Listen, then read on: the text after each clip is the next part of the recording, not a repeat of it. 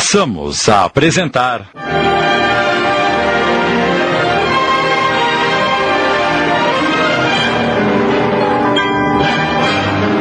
Lúcia de Montemor, minissérie de Sidney Carbone.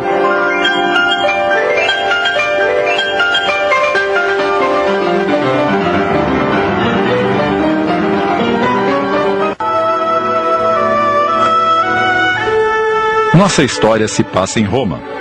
Termina o ano de 1890. O outono tinge a cidade de Dourado, fazendo com que o sol bata nos vidros das janelas das residências imponentes como um suspiro de amor.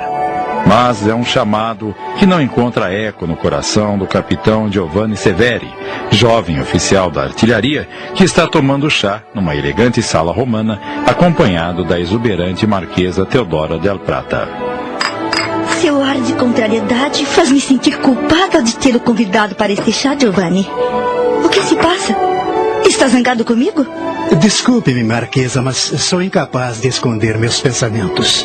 É uma pena que não corresponda aos meus anseios.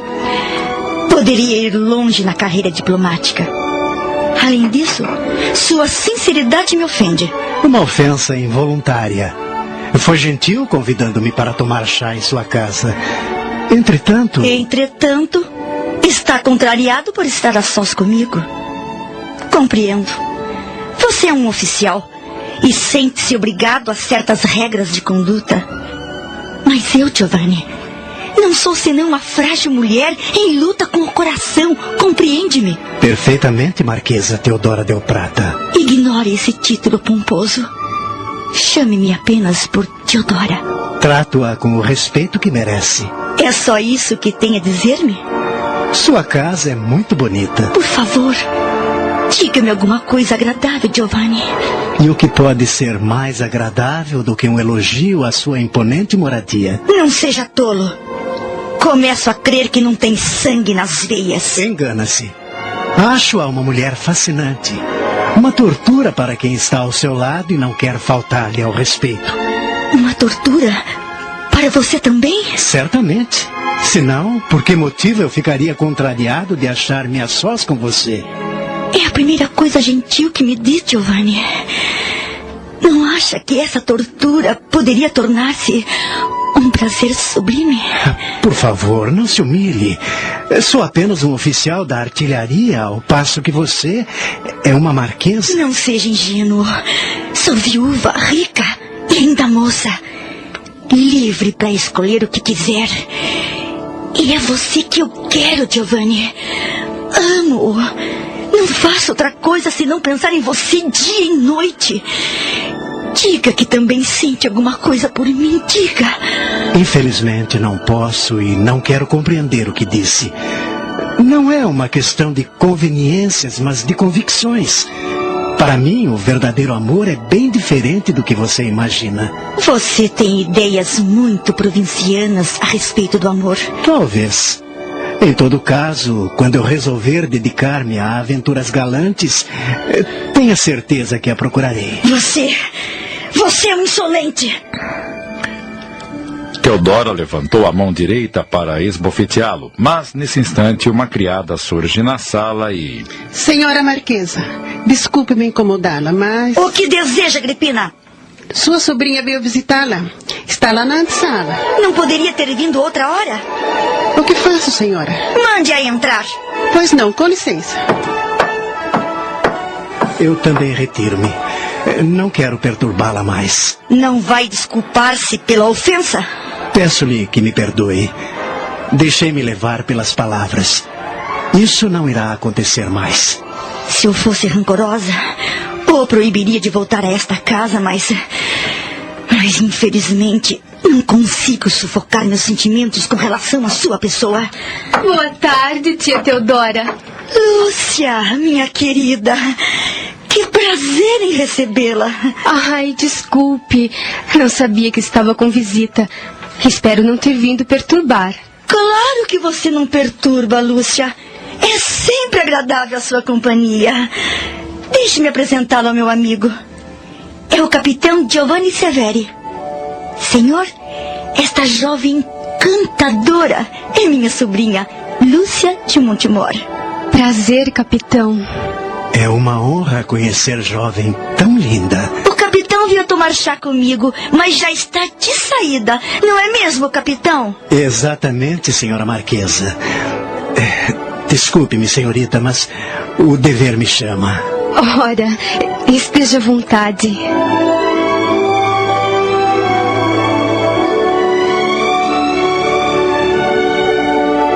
O jovem oficial ficou deslumbrado com a beleza e a meiguice de Lúcia.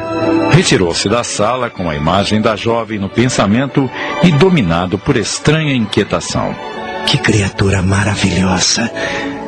O que terá pensado encontrando-me naquela casa, a sós com sua tia? Que estranho.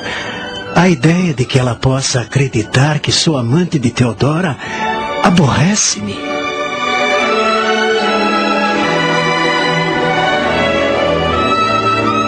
Sozinha com Lúcia, Teodora se esconde sob a máscara de gentilezas. Sua visita surpreende-me. Seu pai não me tem em grande conta. Não a tinha proibido visitar-me? Por favor, titia, não diga isso, porque não é verdade. Você sabe que papai está velho e tem lá suas manias, mas. Mudemos de assunto. O que atrás aqui? Nenhuma razão particular. Saí para dar um passeio e, como ia passando por aqui. Faz-me companhia no chá? Com muito prazer.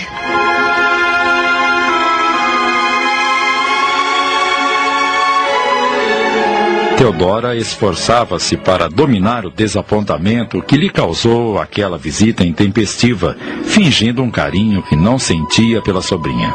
Meia hora depois. Preciso ir-me, titia. Já se faz tarde. Quer que eu mande preparar o carro para levá-la até em casa? Não é necessário, obrigada. A tarde está linda e prefiro andar um pouco. Hum, Até outro dia, titia. Espero vê-la brevemente. Tenha uma boa tarde.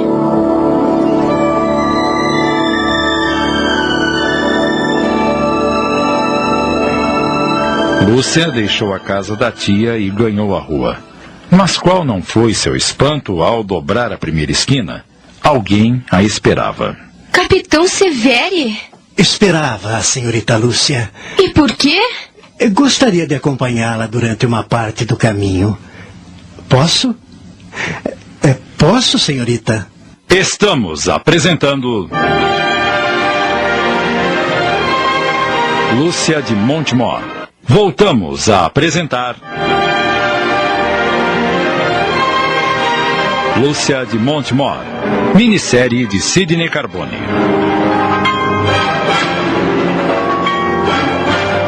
Aceita a minha companhia? Obrigada, mas não é preciso incomodar-se. Devo-lhe desculpas por ter visitado minha tia num momento tão inoportuno. Ora, não precisa desculpar-se de nada. Eh, Como disse a senhora Marquesa, somos apenas amigos. Eh, Não existe nada que. Com licença, sim. Preciso voltar para casa. Por favor, deixe-me explicar-lhe. Por que acha que me deve explicações, capitão? Ah, é verdade. Não tenho nada para explicar-lhe. Desculpe. Acho que o senhor deve aprender a agir menos impulsivamente. Boa tarde. Ah, que diabo. Deixou-me falando sozinho. Que humilhação. Nunca ninguém me tratou assim. Giovanni, bastante perturbado com a atitude da moça, ficou olhando-a desaparecer no fim da avenida. Ainda em estado de perturbação, dirigiu-se ao círculo dos oficiais, onde costuma passar grande parte de suas horas vagas na companhia de amigos.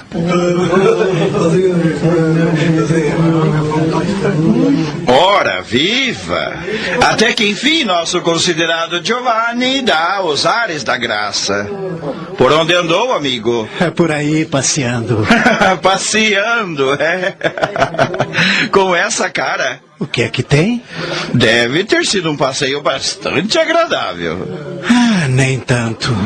Quer um pouco de conhaque? Não há nada melhor para o corpo e a alma depois de uma aventura galante. Ora, não diga bobagens, Idino. Eu não tive nenhuma aventura galante. Não é o que está parecendo, mas respeito a sua descrição. Como você tem passado? O que tem feito? Tenho afogado minhas penas no álcool. A sorte é uma mulher ingrata, amigo. Hoje nos beija e amanhã, quem sabe? Mas eh, que amargura é essa? Nunca ouvi falar assim. Acho que você bebeu demais. Estou sóbrio. Pode acreditar. Esteve com a Marquesa del Prata? Eh, Sim, fui convidado para tomar chá com ela. E a encontrou sozinha, bela e provocante, não é? O que há, Idino? Estou te estranhando. Durante algum tempo eu também costumava ir tomar chá com a formosa Marquesa Teodora del Prata. Você nunca me contou. Foi antes de você chegar a Roma. Todo o regimento sabia disso. Mas depois que me bati em duelo pela bela Teodora, ninguém mais toca no assunto. Idino, saiba que entre mim e a Marquesa não há absolutamente nada. Ah, não precisa desculpar-se. Você a ama? Muito. Ah, Teodora. Fascinante e pérfida, como sempre. Não quer contar-me essa história? Encontrei a vida em seus braços e a morte em seu coração. E não consigo tirá-la da minha mente. É evidente que você a ama. A gente ri do amor. Até que um dia encontra aquela que é a mulher do nosso destino. É, nisso eu concordo plenamente, porque aconteceu-me hoje. Está vendo como não tinha me enganado? E quem é Felizarda? Chama-se Lúcia. Lúcia de Montemor. Encontrei-a na casa da Marquesa. É sua sobrinha. Ai, Dino. É uma criatura deslumbrante, doce, meiga. Sinto um enorme desejo de vê-la outra vez. Será isso amor?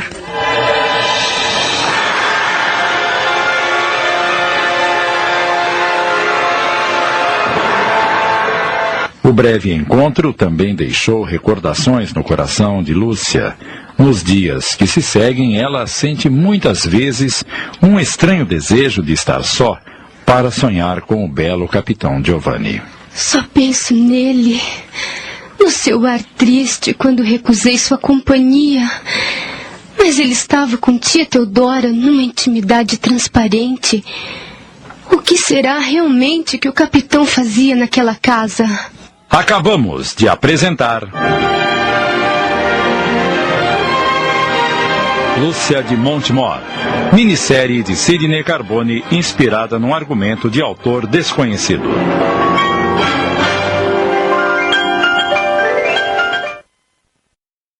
Passamos a apresentar.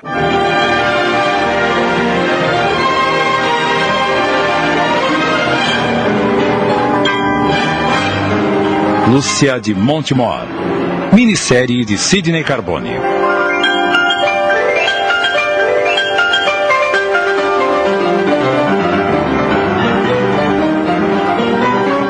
Só penso nele, no seu ar triste quando recusei sua companhia. Mas ele estava com tia Teodora numa intimidade transparente. O que será realmente que o capitão fazia naquela casa? Os sonhos da moça foram interrompidos pela chegada de Antônia, a governanta. Ainda não se vestiu, menina? É hora do jantar e seu pai a espera. Bem sabe que ele exige pontualidade à hora das refeições. Estava distraído, Antônia. Nem vi as horas passarem. Quer que eu escolha o seu vestido? Faça-me o favor. Ai, ai. Ei, que suspiro é esse? Esse seu ar sonhador me faz pensar que você anda com borboletas na cabeça. Sim, Antônia. Uma borboleta de olhos tristes, fardada de oficial de artilharia. Mas como tem coragem de dizer isso a mim, sua governanta? Você não é simplesmente minha governanta. É também minha amiga. A quem mais poderia fazer essa confidência? E não estou gostando dessa conversa. É melhor você se vestir e descer para o jantar. Antes que seu pai venha ver o que está se passando neste quarto. Eu vou ver o seu vestido.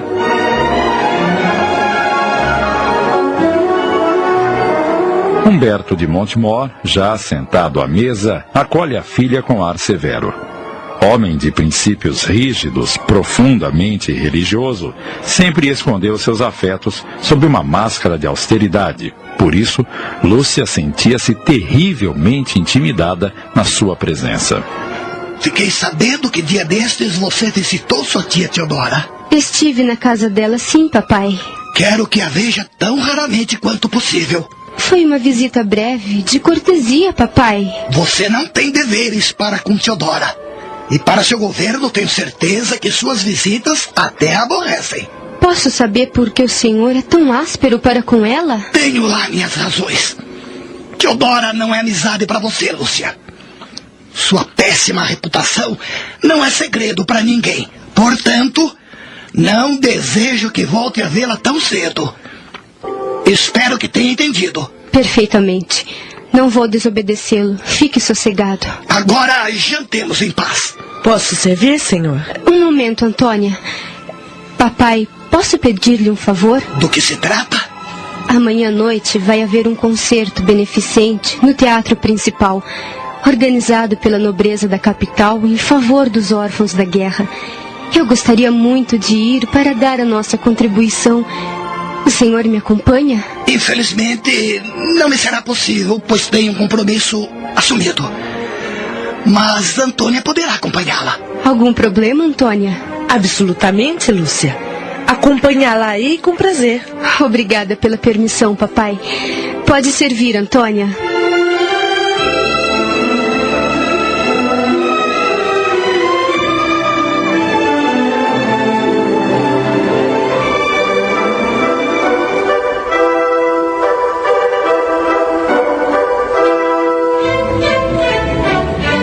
Na noite do concerto, Lúcia não consegue se concentrar na música. Seu pensamento volta-se com insistência para a conversa que tivera com o pai na noite anterior. Antônia, ouçamos a música, menina. Não consigo me concentrar, Antônia. O que se passa com você? Uma pergunta atormenta-me e talvez você possa responder-me. O que é? Por que meu pai detesta tanto a Marquesa Teodora? Afinal de contas, ela é a viúva do seu irmão. Ora, Lúcia, seu pai é um homem muito religioso. E a conduta moral de sua tia não é das mais exemplares. Não se trata apenas disso. Sinto que há alguma coisa mais grave. É impressão sua, menina. Não é, não. Existe algum segredo nessa história. Ora, que bobagem. Ah, já que não está concentrada no concerto, falemos de outra coisa. Que coisa? que daquela borboleta vestida de capitão? Conte-me como ele é. Ai, Antônia, basta me pensar nele para revê-lo. Tem uns olhos lindos, mas tristes. Mas seu rosto tem um ar de menino. E seu sorriso é doce, muito doce.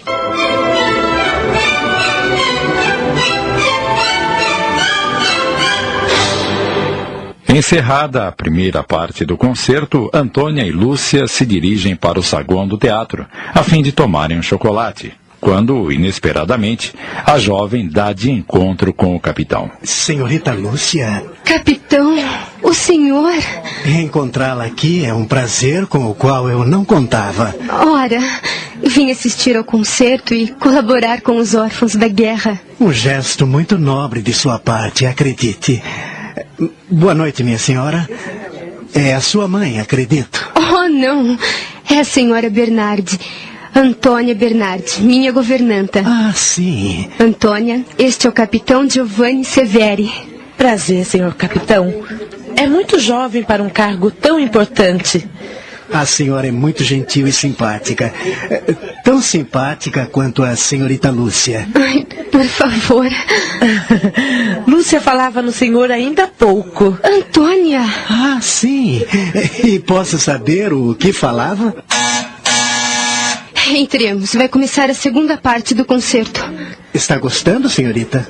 Para ser franca, estou achando um pouco entediante. Nesse caso, por que não ficam conversando? Antônia!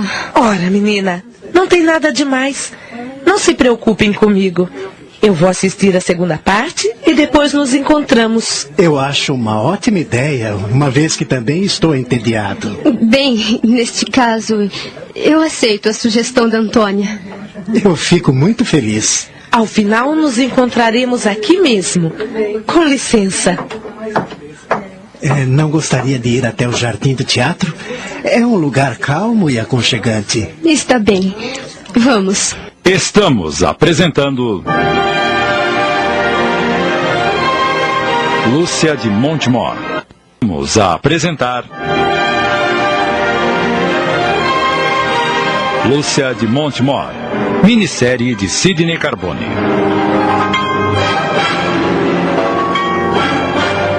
Assim, com a cumplicidade do destino e da boa Antônia, Lúcia e Giovanni ficam a sós no jardim ao lado do teatro. Ambos se sentem tão emocionados que por instantes ficam silenciosos. Depois, como que por encanto, a perturbação vai embora e. Creio que fui um pouco rude com você naquela tarde. Você disse-me que queria falar-me e eu fui embora. Era tão importante o que tinha a dizer-me? Sim. Pois fale agora. Sei o que tenha interpretado mal minha presença em casa de sua tia. E por que eu interpretaria mal? Ah, não sei. Você é tão pura, tão límpida, que tenho medo que me julgue mal. Eu não julgo, Giovanni, porque não tenho o costume de julgar ninguém. Estou muito feliz em poder ficar estes instantes ao seu lado. Eu também. É verdade? Sim. Poderemos ver-nos de novo qualquer dia destes? Talvez. É, posso alimentar essa esperança? Pode. Ah, obrigado, Lúcia. Você me deixa emocionado.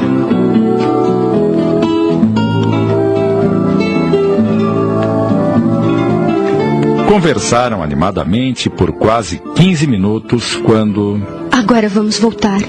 Não fica bem encontrar-me com o Antônio ao fim do concerto. É melhor que eu saia da sala na sua companhia. Você deve entender. Tem muitas pessoas do meu círculo de amizade presentes e. Eu entendo, sim, e lhe dou razão. Vamos voltar.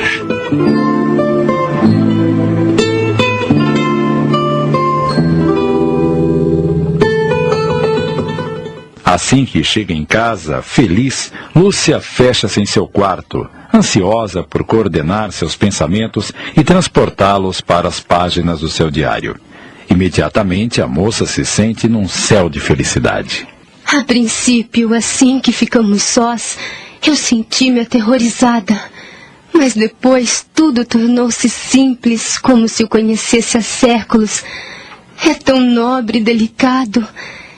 Antes de nos despedirmos à porta do teatro, marcamos o um encontro e já espero ansiosamente. Meu Deus, sinto que estou apaixonada por Giovanni. E ela não se enganara. Passam-se os dias e as semanas e o amor explode nos corações dos jovens. Sempre que possível, encontram-se num bosque perto da casa dela, discretamente. Você parece-me triste hoje? É que vê-la às escondidas é algo que me oprime. Por que não quer que eu vá falar com seu pai? Gostaria muito, Giovanni. Mas se peço-lhe que espere um pouco mais, não é por simples teimosia, acredite-me. Mas qual é o seu receio? Não quero que nosso amor corra nenhum risco. E tenho medo que meu pai possa destruí-lo com sua incompreensão. Um pai só pode alegrar-se com a felicidade da filha. Mas meu pai é muito rígido e severo. Isso me amedronta. Por favor, esperemos a ocasião propícia, sim? É, eu acho que você tem toda a razão. Ainda é cedo para as apresentações. Você tem mais juízo do que eu. Eu não sei o que faria se o perdesse. Eu também. E os encontros tornam-se cada vez mais amiúdes. Ah, este amor está se tornando uma tortura. Uma tortura a qual não renunciarei por nada deste mundo. Eu gostaria tanto de podermos frequentar festas juntos. Sábado à noite haverá recepção na casa do general Bellini. Ele é amigo do meu pai e convidou-nos. Eu também fui convidado. Pois então, nos encontraremos lá, discretamente, claro. Ah, mas isso é maravilhoso. Poderemos dançar e conversar. Numa festa, todos fazem isso e ninguém desconfiará que estamos nos encontrando. E o seu pai? Ele não irá, mas autorizou-me a comparecer com Antônia. Entretanto, estou decidida a falar com ele logo no dia seguinte. Como assim? Direi que o conheci na festa e pedirei a sua autorização para convidá-lo a visitar-me. Não é uma excelente ideia? Acabamos de apresentar. Lúcia de Montemor. Minissérie de Sidney Carbone inspirada num argumento de autor desconhecido.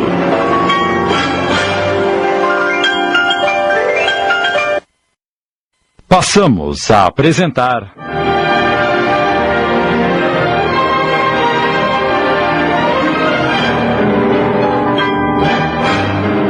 Lúcia de Montemor. Minissérie de Sidney Carbone.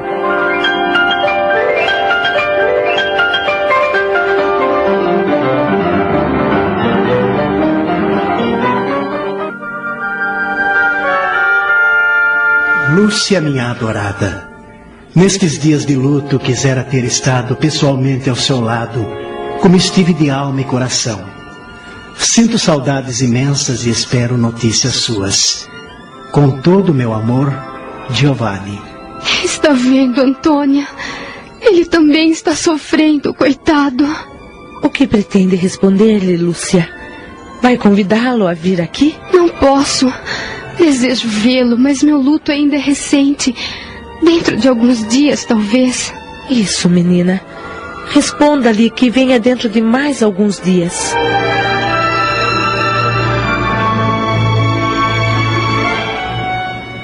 Naquele mesmo dia, ao final da tarde, Lúcia recebe a visita da Marquesa Del Prata, que tem uma expressão de triunfo no olhar. Então, querida, como está? Ainda muito triste, tia, mas conformada. Estimo que assim seja, porque o motivo que traz-me aqui é importante. Pois não, titia? Entrarei diretamente no assunto. Quero falar-lhe sobre sua nova posição social. O que tem? Bem, Lúcia, com a morte do seu pai, sua vida mudou radicalmente. Você herdaria toda a sua fortuna, não é? Para ser sincera, não sei. Papai nunca tocou nesse assunto. Pois bem, como sabe, seus pais eram católicos fervorosos e não fizeram empenho em casar-se no civil, formalidade hoje indispensável. Seu pai achava que o casamento civil significava duvidar da bênção da igreja. Ai, uma leviandade imperdoável. Eu não compreendi. O que está querendo dizer-me, tia Teodora? Que seus pais não eram legalmente casados, entende? Mas não é possível. Isso não é tudo. Quando você nasceu, seu pai não notificou o registro civil, de maneira que você é considerada filha ilegítima. Filha ilegítima? Mas isso é monstruoso. Não pode ser verdade. Lamento, querida. Mas se duvida da minha palavra, trouxe-lhe seu registro para que veja com seus próprios olhos. Papai seria incapaz de fazer isso. Tome. Constate o que eu acabei de dizer. Me dê isso. É espantoso. E por que a senhora vem dizer-me isso agora? Parece odiar-me, tia. Ora, não me ofenda, menina. Quero apenas que saiba que não tenho o menor direito a herdar os bens deixados por seu pai. Nenhum direito? Quer dizer que. Estou na miséria. Se Humberto tivesse deixado um testamento, seria diferente. Mas o advogado me confirmou não possuir nenhum documento assinado por ele. Então. Então. A fortuna do meu cunhado passará para as mãos dos herdeiros mais próximos. Amanhã, com certeza, o advogado virá vê-la. Preferia que essa notícia me fosse dada pelo advogado, mas agradeço a sua boa intenção. Agora deixe-me só, por favor. Ai, sinto muito, Lúcia. Sinto muito que sua situação tenha chegado a esse ponto. Ai, meu Deus, como o Humberto foi irresponsável!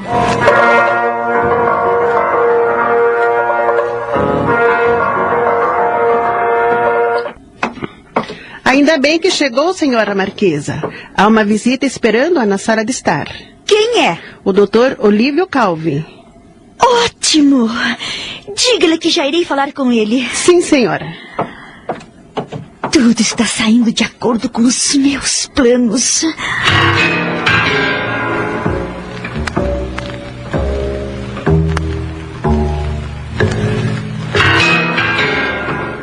Como vai, doutor Olívio Calvi? Bem, obrigado. E a senhora? Como tem passado? Sem delongas. Vamos ao que interessa. Trouxe-lhe o documento que a senhora me pediu, Marquesa. Aqui está. Febrilmente, Teodora rompe o lacre que sela o documento.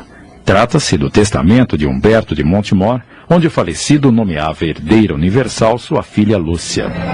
Finalmente tem nas mãos o documento que me causou noites e noites de insônia. O senhor foi perfeito, doutor Olívio.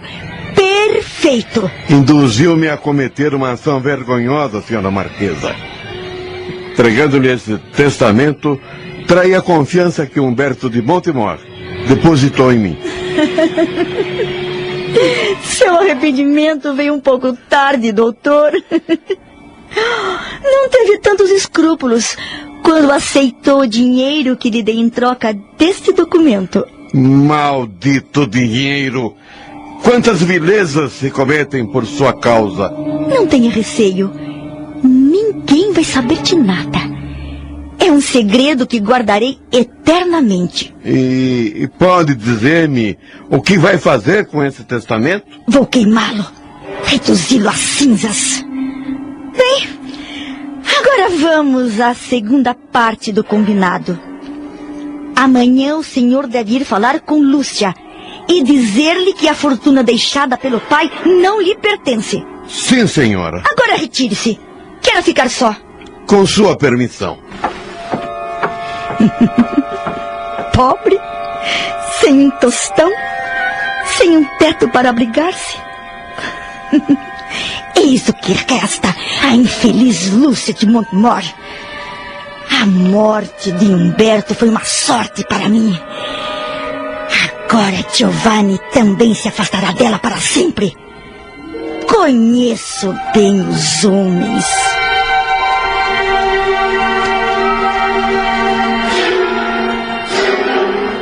Ainda sob a emoção daquela revelação terrível feita pela marquesa, Lúcia contou tudo à senhora Bernard. A governanta ouviu sem esconder a inquietação que sentia pelo seu próprio futuro e pelo de Lúcia. Meu Deus, que coisa terrível, menina. Você não sabia de nada, Antônia. Trabalha aqui há tantos anos. Papai nunca contou-lhe que não era casado com minha mãe no civil? Não, Lúcia. Eu nunca soube. Mas não consigo acreditar que o senhor Humberto não tenha feito um testamento. Ele era tão organizado, tão correto. Essa é toda a verdade, Antônia. Não tenho nem mesmo o direito de continuar morando nesta casa, onde nasci e onde passei momentos tão felizes. Estou sozinha, na mais completa miséria. Estamos apresentando. Lúcia de Montemor. Voltamos a apresentar. Lúcia de Montemor. Minissérie de Sidney Carbone.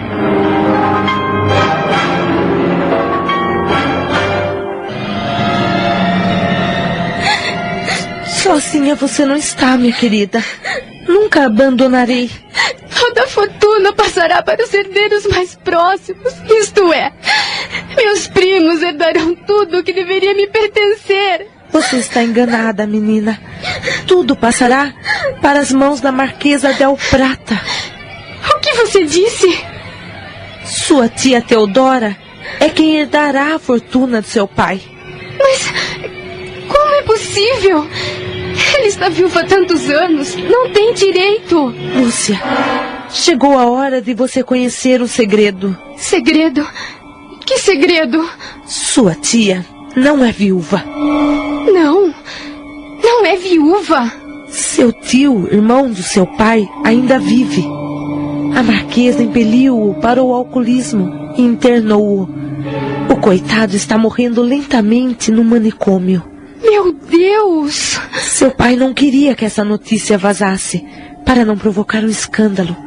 Sua tia é uma pessoa má, Lúcia. Um monstro. Mas isso é horrível. Agora compreendo por que meu pai odiava tanto. Meu Deus, o que hei de fazer para ganhar a vida? Coragem, minha filha, coragem. Eu tenho umas economias guardadas e uma pequena casa no Arrabalde. Moraremos lá, as duas. Você me auxiliará nos trabalhos domésticos e eu darei aulas de francês. Em pouco tempo, estabilizaremos a nossa vida. Você vai ver. Você é muito boa, Antônia. Não sei como agradecer-lhe. Não precisa. Eu gosto muito de você, querida.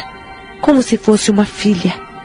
Lutaremos juntas e venceremos se Deus quiser. E Giovanni? Acha que devo informá-lo do que está acontecendo? Naturalmente que sim. Ele é um bom rapaz e a ama sinceramente. Escreva-lhe convidando-o a vir vê-la. Sim, sim. Vou fazer isso agora mesmo.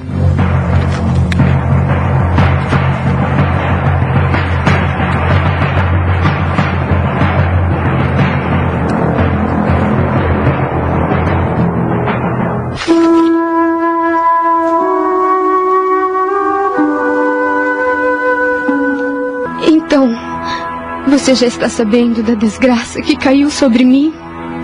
Eu soube através dos jornais. Eles dizem que você está reduzida à mais extrema pobreza. É verdade, Giovanni. Oh, meu amor, não fique assim. Imagino que dias terríveis deve ter passado.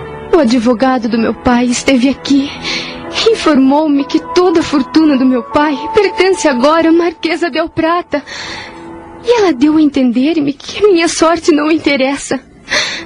Infelizmente, agora conheço a crueldade do seu coração. Mas por que ela me odeia tanto? Ela odeia a sua juventude, a sua pureza. Tudo que eu amo em você. Seja sincero, Giovanni. Amar-me-á sempre. Nunca duvide do meu amor, Lúcia. Só me aflige a ideia de saber que levará uma vida difícil a partir de agora. Não será tão difícil se eu tiver você sempre ao meu lado. Deus sabe que gostaria muito de poder ajudá-la.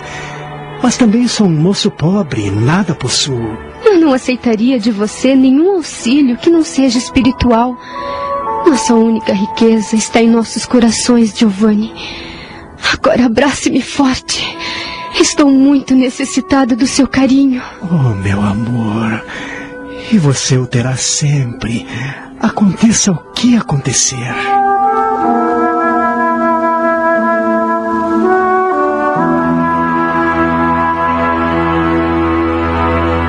Se com suas manobras criminosas Teodora esperava roubar Giovanni de Lúcia, engana-se. Já faz um mês que a moça mora na modesta casa de Antônia e é ali que o capitão Severi passa suas horas livres. O amor que une os dois jovens torna-se cada vez mais sólido. Já marcaram a data do casamento, filha? Ele ainda não falou nisso, Antônia. Por mim, gostaria que fosse amanhã. Mas sinto que poderei esperar anos, porque estou certa do seu amor. Lúcia! Giovanni, querido, estava falando sobre você com Antônia. Mas o que há? Parece-me triste. Estou muito preocupado com você, meu amor. Comigo? Mas preocupado por quê? Acabamos de apresentar. Lúcia de Montemor.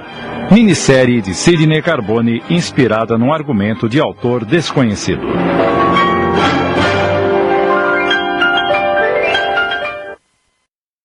Passamos a apresentar.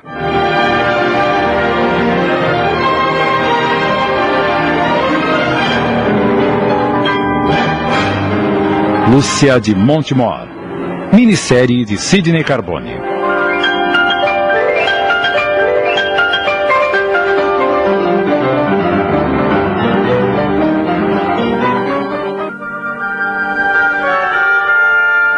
Lúcia, minha adorada. Nestes dias de luto, quisera ter estado pessoalmente ao seu lado, como estive de alma e coração. Sinto saudades imensas e espero notícias suas. Com todo o meu amor, Giovanni. Está vendo, Antônia? Ele também está sofrendo, coitado. O que pretende responder-lhe, Lúcia? Vai convidá-lo a vir aqui? Não posso. Desejo vê-lo, mas meu luto ainda é recente. Dentro de alguns dias, talvez. Isso, menina. Responda-lhe que venha dentro de mais alguns dias.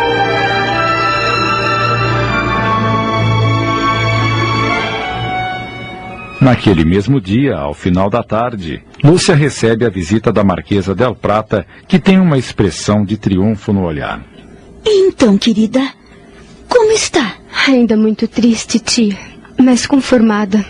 Estimo que assim seja, porque o motivo que traz-me aqui é importante. Pois não, titia? Entrarei diretamente no assunto. Quero falar-lhe sobre sua nova posição social. O que tem? Bem, Lúcia, com a morte do seu pai, sua vida mudou radicalmente. Você herdaria toda a sua fortuna, não é? Para ser sincera, não sei. Papai nunca tocou nesse assunto. Pois bem, como sabe, seus pais eram católicos fervorosos e não fizeram empenho em casar-se no civil, formalidade hoje indispensável. Seu pai achava que o casamento civil significava duvidar da bênção da igreja. Ai, uma leviandade imperdoável. Eu não compreendi. O que está querendo dizer-me, tia Teodora? Que seus pais não eram legalmente casados, entende? Mas não é possível. Isso não é tudo. Quando você nasceu, seu pai não notificou o registro civil, de maneira que você é considerada filha ilegítima. Filha Ilegítima? Mas isso é monstruoso. Não pode ser verdade. Lamento, querida.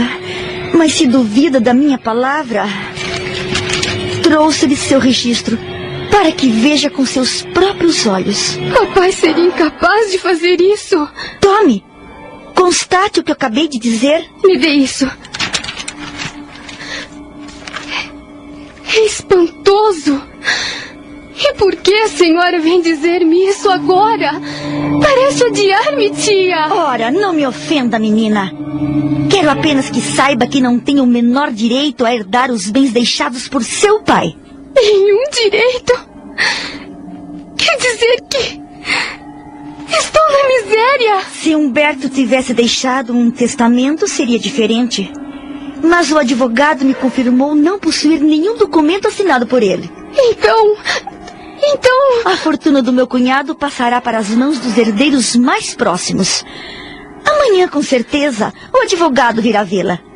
Preferia que essa notícia me fosse dada pelo advogado, mas. Agradeço a sua boa intenção. Agora deixe-me só, por favor. Ai, sinto muito, Lúcia. Sinto muito que sua situação tenha chegado a esse ponto. Ai, meu Deus, como o Humberto foi irresponsável!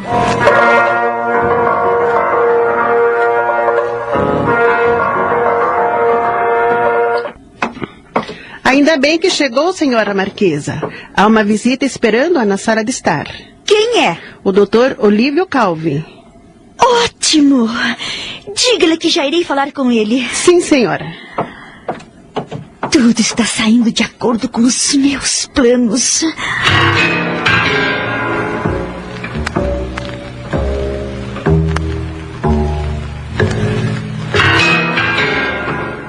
Como vai, doutor Olívio Calvi? Bem, obrigado. E a senhora? Como tem passado? Sem delongas. Vamos ao que interessa. Trouxe-lhe o documento que a senhora me pediu, Marquesa. Aqui está. Febrilmente, Teodora rompe o lacre que sela o documento. Trata-se do testamento de Humberto de Montemor, onde o falecido nomeava herdeira universal sua filha Lúcia. Finalmente tem nas mãos o documento que me causou noites e noites de insônia. O senhor foi perfeito, doutor Olívio. Perfeito. Induziu-me a cometer uma ação vergonhosa, senhora Marquesa. Entregando-lhe esse testamento, traí a confiança que Humberto de Montemor depositou em mim. Seu arrependimento veio um pouco tarde, doutor. Não teve tantos escrúpulos quando aceitou o dinheiro que lhe dei em troca deste documento. Maldito dinheiro! Quantas vilezas se cometem por sua causa? Não tenha receio. Ninguém vai saber de nada. É um segredo que guardarei eternamente. E, e pode dizer-me o que vai fazer com esse testamento? Vou queimá-lo, reduzi-lo a cinzas. Bem, agora vamos à segunda parte do combinado. Amanhã o senhor deve ir falar com Lúcia e dizer-lhe que a fortuna deixada pelo pai não lhe pertence. Sim, senhora. Agora retire-se. Quero ficar só. Com sua permissão. Pobre, sem um tostão, sem um teto para abrigar-se. Eis o que resta a infeliz Lúcia de Montmor. A morte de Humberto foi uma sorte para mim. Agora Giovanni também se afastará dela para sempre. Conheço bem os homens.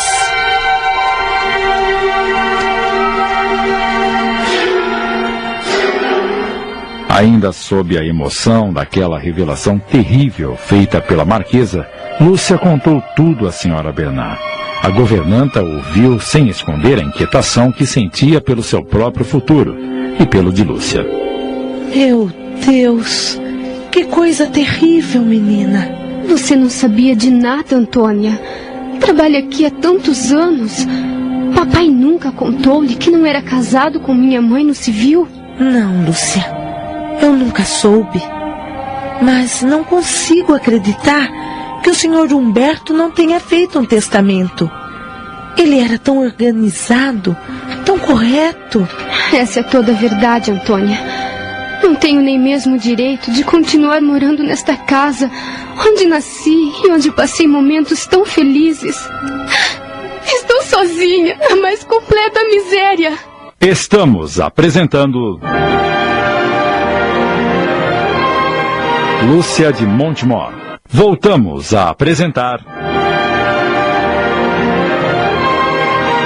Lúcia de Montemor. Minissérie de Sidney Carbone.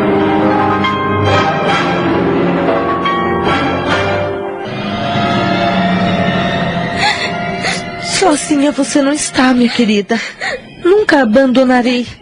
Toda a fortuna passará para os herdeiros mais próximos. Isto é, meus primos herdarão tudo que deveria me pertencer. Você está enganada, menina.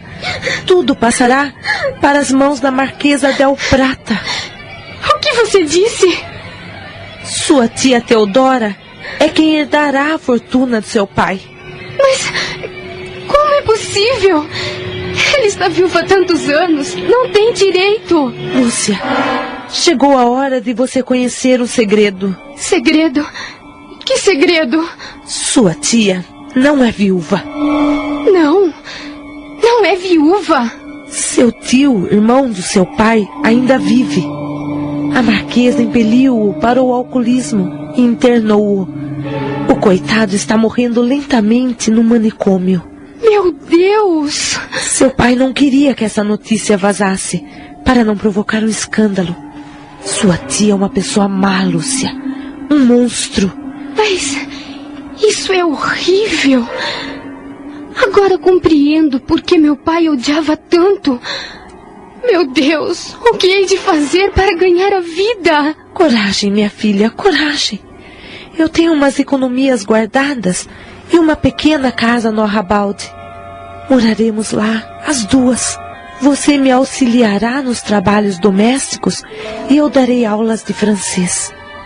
Em pouco tempo, estabilizaremos a nossa vida. Você vai ver.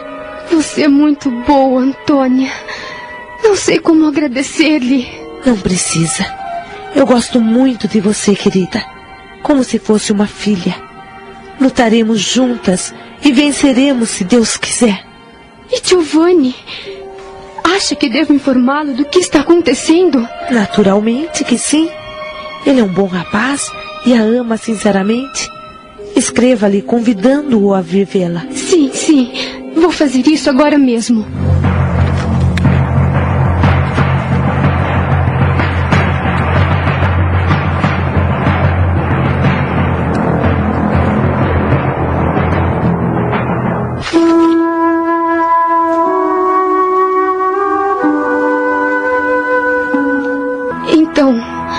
Você já está sabendo da desgraça que caiu sobre mim? É, eu soube através dos jornais. Eles dizem que você está reduzida à mais extrema pobreza. É verdade, Giovanni.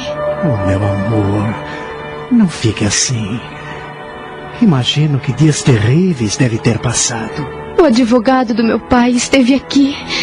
Informou-me que toda a fortuna do meu pai pertence agora à Marquesa Del Prata. E ela deu a entender-me que minha sorte não interessa. Infelizmente, agora conheço a crueldade do seu coração. Mas por que ela me odeia tanto? Ela odeia a sua juventude, a sua pureza. Tudo que eu amo em você. Seja sincero, Giovanni. Amar-me-á sempre. Nunca duvide do meu amor, Lúcia. Só me aflige a ideia de saber que levará uma vida difícil a partir de agora. Não será tão difícil se eu tiver você sempre ao meu lado. Deus sabe que gostaria muito de poder ajudá-la. Mas também sou um moço pobre e nada possuo. Eu não aceitaria de você nenhum auxílio que não seja espiritual. Nossa única riqueza está em nossos corações, Giovanni. Agora abrace-me forte. Estou muito necessitada do seu carinho. Oh, meu amor. E você o terá sempre. Aconteça o que acontecer.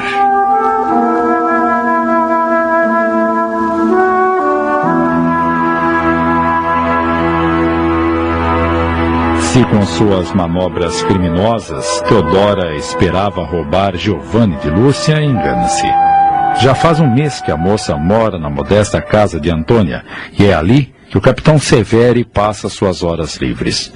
O amor que une os dois jovens torna-se cada vez mais sólido.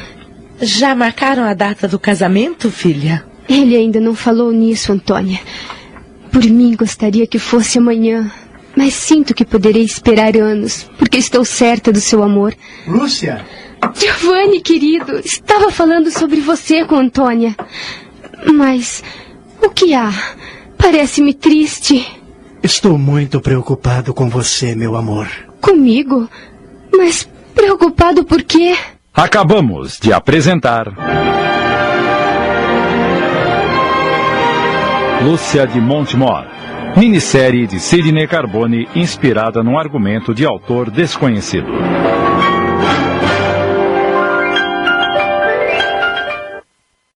Passamos a apresentar.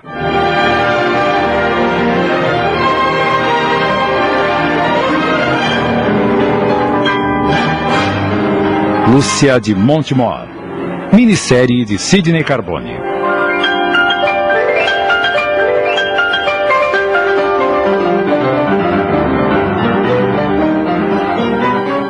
Lúcia! Giovanni, querido, estava falando sobre você com Antônia. Mas o que há? Parece-me triste. Estou muito preocupado com você, meu amor. Comigo? Mas preocupado por quê? Por causa da sua situação. Não tolero mais este estado de coisas. Você está cada dia mais pálida e mais magra. Sinto-me feliz, Giovanni. Ah, amo-a tanto e meu dever é cuidar de você. Se eu pudesse, casaríamos amanhã mesmo. Obrigada por seu carinho, mas esperarei a vida inteira se preciso for. Esperar. Não compreende que o drama é justamente esse? Oh, Lúcia, eu preciso decidir alguma coisa o mais rápido possível. Não estou entendendo a sua aflição. Vou deixar o exército. É uma bela carreira, mas ganha-se pouco até atingir altos postos. Tenho que encontrar um trabalho mais lucrativo. Quer deixar o exército? Mais de uma vez me disse que o exército era sua própria vida. Mas precisamos de dinheiro para casar-nos. Por favor, Giovanni, renuncie a essa ideia. Se eu não começar a trabalhar imediatamente, será um ano perdido. E eu não quero perder um minuto mais. Quero estar com você para sempre. Procure entender-me. Se é assim, faça como quiser, meu querido. Amanhã mesmo pedirei minha demissão. Amanhã? Mas você já pensou em todas as dificuldades que o esperam? Sim, e tenho pressa de vencê-las para ficarmos juntos.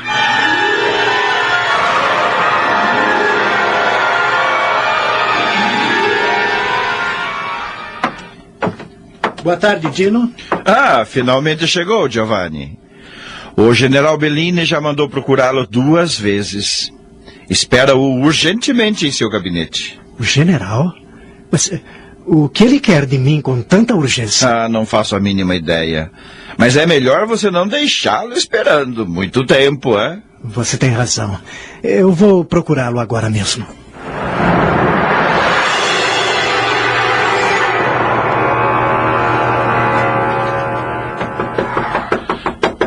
Entre. Deseja falar comigo, general? Sim, entre e feche a porta. Pois não, general? Sente-se. Esteja à vontade. Obrigado. É, deve estar curioso para saber por que mandei chamá-lo, não? Desculpe, general, mas eh, quero pô-lo ao corrente de uma circunstância extraordinária. Fale. Bem, eu pretendo deixar o exército. Amanhã mesmo apresentarei meu pedido de demissão. Mas é, é estranho que, com o seu brilhante passado militar, queira deixar a carreira. O que aconteceu para tomar esta decisão? Motivos íntimos obrigam-me a isso, general. Espero que o senhor me entenda. No momento não posso aceitar sua demissão. Não? Vamos mandar uma expedição à África Oriental e você foi nomeado comandante dessa missão. A África? Devo voltar à África? Exatamente. Sairá de Nápoles dentro de oito dias e parará em Massaua, onde receberá novas instruções. Alguma pergunta? Nenhuma, senhor. Pois bem, amanhã falaremos dos detalhes. Por hora é tudo. Pode retirar-se. Sim, senhor.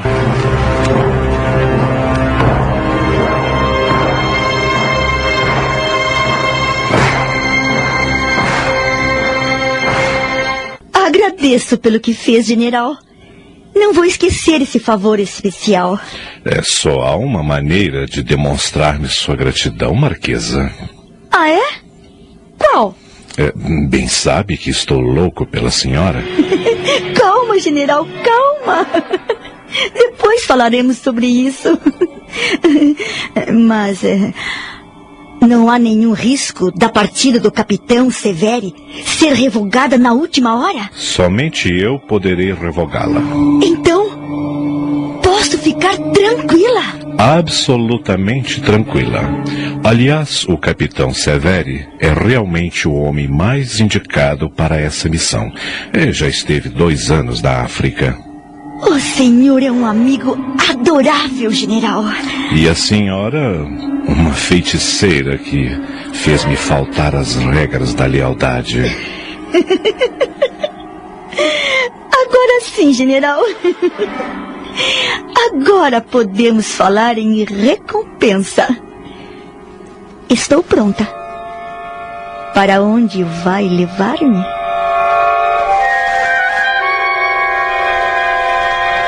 E Teodora, ansiosa por afastar Giovanni de Lúcia para sempre, cede aos impulsos do general Bellini, instrumento tão importante em suas mãos cruéis.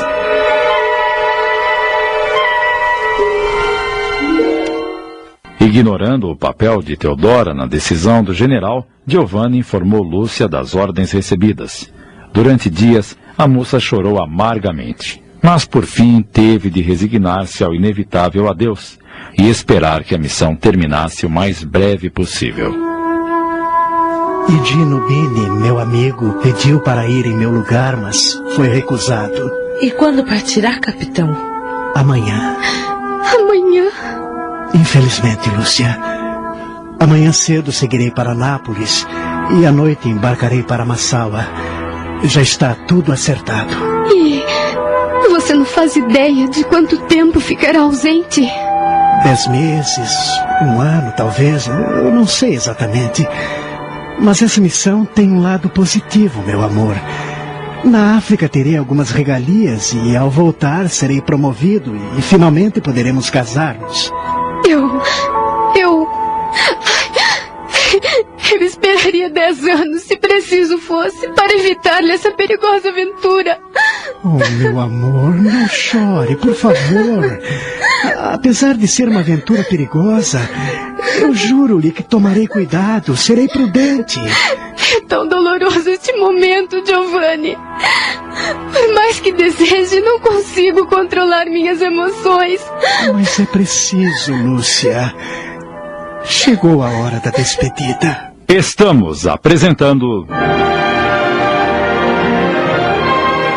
Lúcia de Montemor.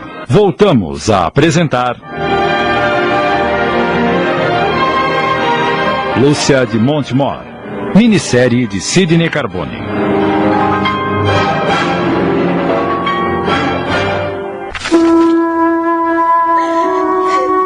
Adeus, meu amor.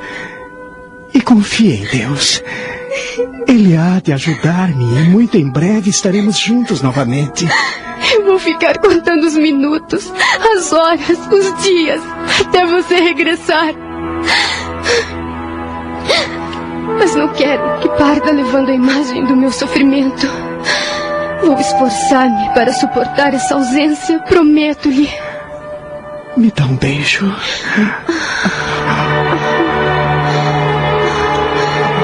Deus lhe acompanhe. E que também esteja sempre com você.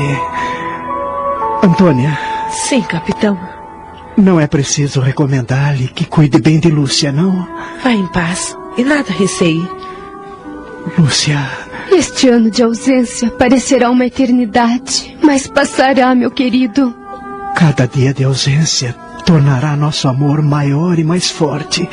Tenha certeza.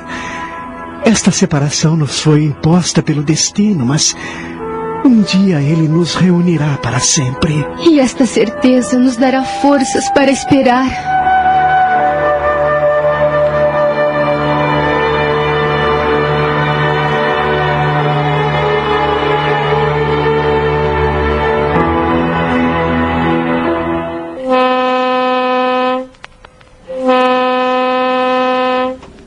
No dia seguinte, o capitão Giovanni deixa sua pátria e segue para a África.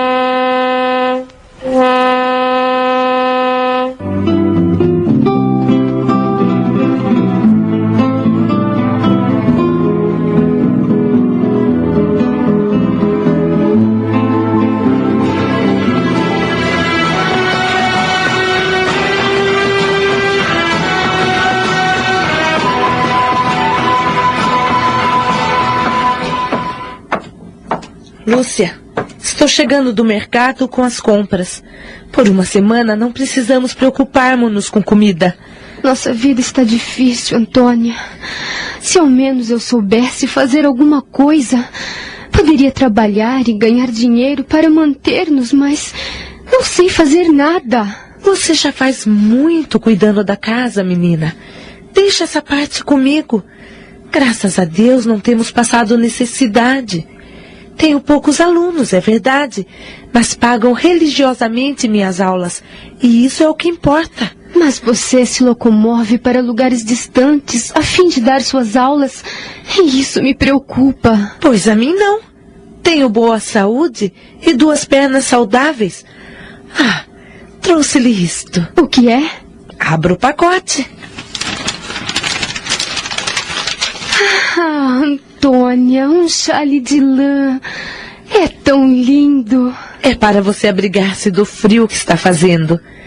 Teve que desfazer-se de suas roupas e não pode ficar desagasalhado ou pegará uma pneumonia. Você foi preocupar-se comigo. Isto deve ter custado caro. Bobagem. Deveria ter comprado um agasalho para você. Eu sou moça, forte, posso suportar o frio. Eu tenho os meus trapos estou acostumada com simplicidade. Ao passo que você nasceu rica, sempre teve do bom e do melhor. Não pode andar por aí feito uma mendiga. Não sei como pagar-lhe tanta bondade, Antônia. Deus foi muito bom para comigo. Apesar de me tirarem tudo, não permitiu que me tirassem você, meu anjo amigo e protetor. E eu estarei sempre ao seu lado, como sua mãe do coração. E Giovanni, Antônia? Já faz três meses que partiu e até agora não tenho nenhuma notícia dele. Como estará o amor da minha vida? Tenha paciência, menina. O tempo passa depressa.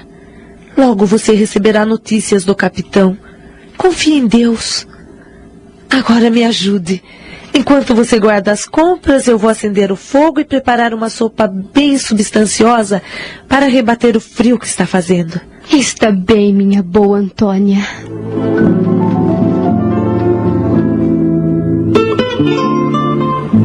Mas, alguns dias depois, Antônia chegou em casa esbaforida com um jornal nas mãos. Que tragédia, meu Deus! Que tragédia! O que foi, Antônia? Leia, menina, leia!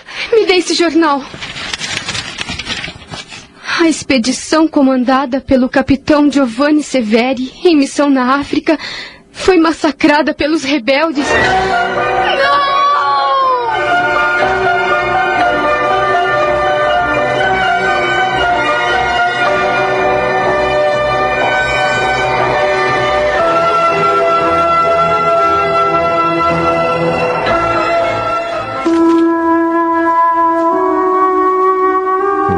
Tragédia chegou até Lúcia como um sopro de morte e ela deixou-se vencer pelo sofrimento. Filha, reaja. Desse jeito você vai ficar doente. Não posso, Antônia. Não consigo. Meu coração está morto com Giovanni. Nas terras distantes da Abissínia.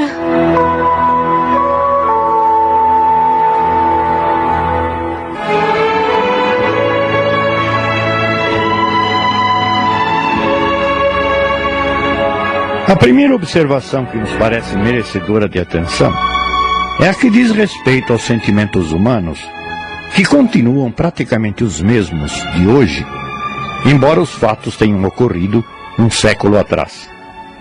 Inveja, ciúme, maldade, insensibilidade pelos direitos e interesses alheios continuam hoje tão vivos como no século XIX. O que podemos sentir de diferença são usos e costumes que vão se alterando lentamente, afastando principalmente preconceitos sociais e modificando leis garantidoras de privilégios de nobreza e outros fatores diferenciais. A doutrina espírita, falando-nos do processo reencarnacionista, mostra-nos a importância do tempo e das situações diferenciadas para que as criaturas se sensibilizem com os direitos e deveres mais dignos e justos. Com certeza, na continuação desta radioteatralização, verificaremos a lei de causa e efeito em ação, mostrando-nos toda a imaturidade e inconsistência do apego a valores que não correspondam aos sentimentos superiores. A vida é uma sequência ininterrupta de aprendizados indispensáveis para o crescimento espiritual, objetivo maior da própria criação divina. Acabamos de apresentar. Lúcia de Montemor, minissérie de Sidney Carbone inspirada num argumento de autor desconhecido.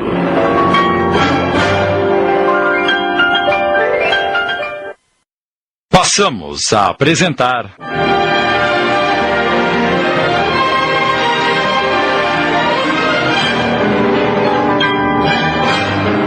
Lúcia de Montemor. Minissérie de Sidney Carbone.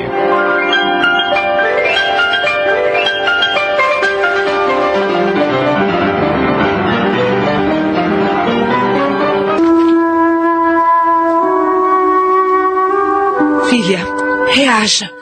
Desse jeito você vai ficar doente. Não posso, Antônia.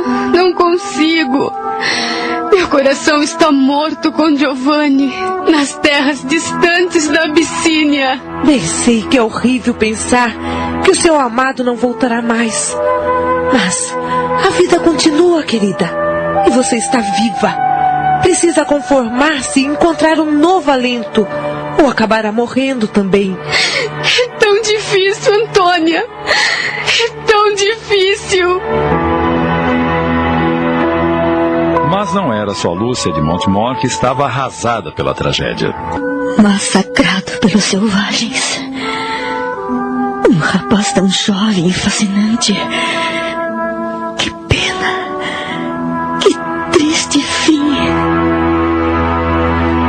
O general Bellini, cuja paixão por Teodora já pertence ao passado, sente sua parcela de culpa. Mandei-o para a morte. Troquei sua vida por uma aventura amorosa. Será que um dia obterei o perdão de Deus?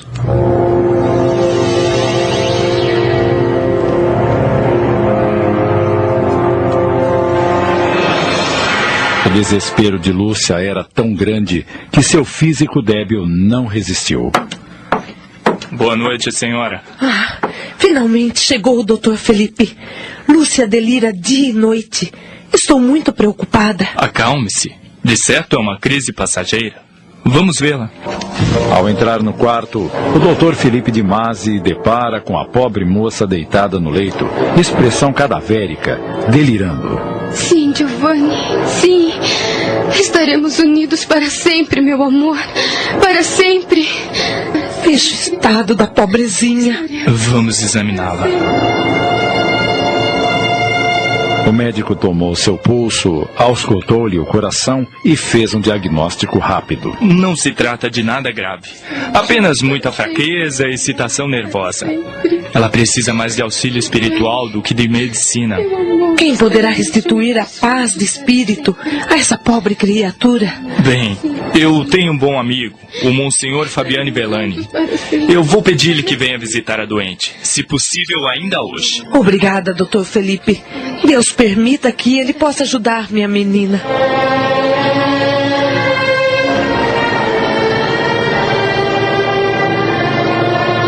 Como por um lento e prodigioso milagre, Lúcia parece retornar à vida nas semanas seguintes.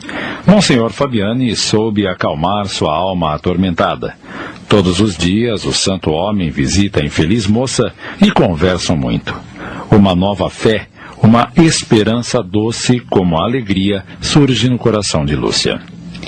E então, filha, sente-se melhor? Bem melhor, Monsenhor. Já posso olhar com serenidade para o passado e pensar no que disse-me Giovanni ao partir. Um dia estaremos unidos para sempre. Diga-me, Monsenhor, não é uma esperança vã, não é verdade? Não, minha filha, é uma certeza. Além da morte, dependendo da nossa boa conduta aqui na terra, cada um de nós será unido para sempre ao ser amado. Eu sabia que ainda me restava um caminho. O Senhor sabe o desejo que tenho de solidão, de prece, de meditação. O que. O que está querendo dizer, minha filha? Monsenhor, eu desejo ser freira. Está certa disso? Eu quero me dedicar a Jesus. Que o Senhor a ilumine, minha filha. Mas uma decisão dessa precisa ser pensada longamente. Você precisa interrogar o seu coração. Já decidi, Monsenhor. Mas é necessário que o Senhor saiba de uma coisa. Amo Giovanni e sempre o amarei. Isso é pecado? Não, Lúcia. O amor não é pecado. Então abençoe-me. Abençoe-me e guie os meus passos.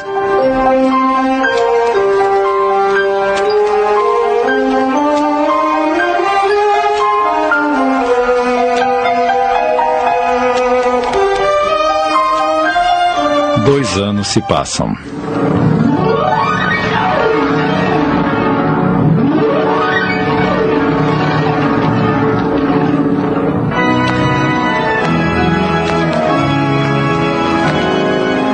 Nos arredores de Roma está situado o convento de Santa Giovanna d'Asa, anexo a uma clínica com o mesmo nome, onde as irmãs trabalham como enfermeiras. Mas muitas vezes estas religiosas vão cumprir sua caridosa missão em casas particulares, cuidando gratuitamente de enfermos e moribundos.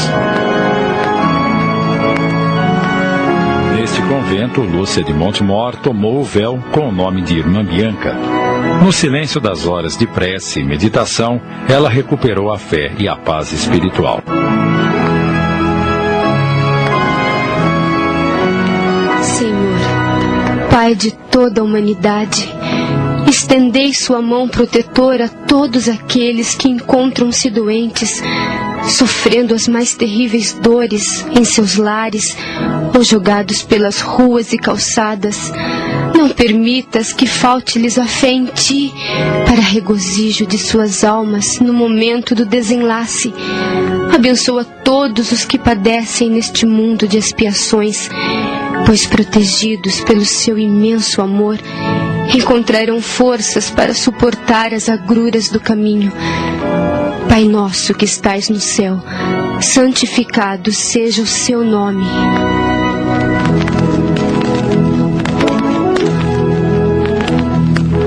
Na sua nova missão, Lúcia passa os dias calmos e sem novidades, embora o Monsenhor Fabiani receie que o passado não tenha ficado fora das grades do convento.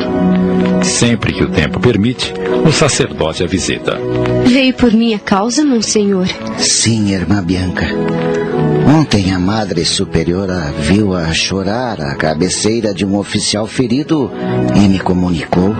Não consegui conter minha emoção. Responda-me com toda a sinceridade. A lembrança do passado a perturba? Não, Monsenhor. Chorei à cabeceira daquele oficial porque senti toda a tristeza dos que não acreditam na existência de Deus.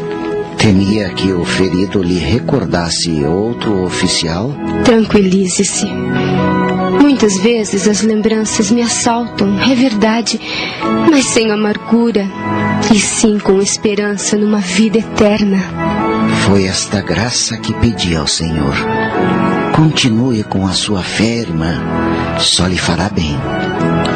Mais três anos se passam.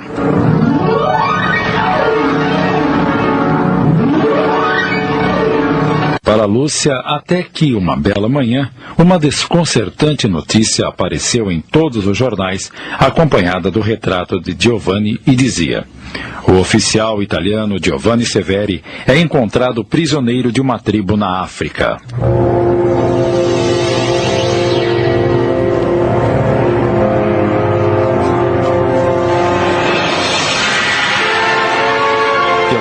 E inquietadora notícia. Que notícia absurda! Giovanni morreu cinco anos atrás, massacrado com todo o resto da expedição. Isso não pode ser verdade.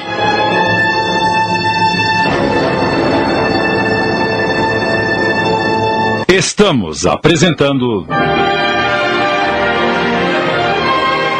Lúcia de Montemor. Voltamos a apresentar. Lúcia de Montemor. Minissérie de Sidney Carbone.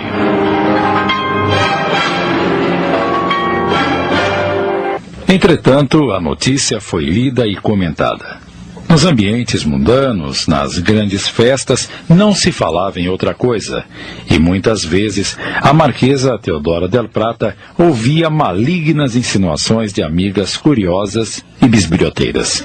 E então, Teodora, o que acha? Se o capitão Severo estiver realmente vivo e voltar para Roma, você ficará numa situação difícil. Não sei o que está querendo dizer, Sofia. Ah! Não sabe mesmo? Já disse que não. Pois andam dizendo pelos salões que não é estranha a transferência do capitão. E daí? Não pode negar que a desgraça desses jovens foi obra sua. Minha? Ora, que tolice! Se eu fosse você, Teodora, me acautelaria. Comentam que, em conivência com o general Bellini, você afastou o capitão Severi para separá-lo de Lúcia de Montemor.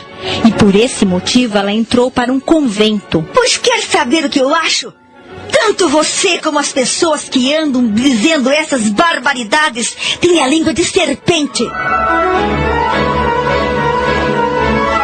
Mas a semente do medo germina no coração da marquesa.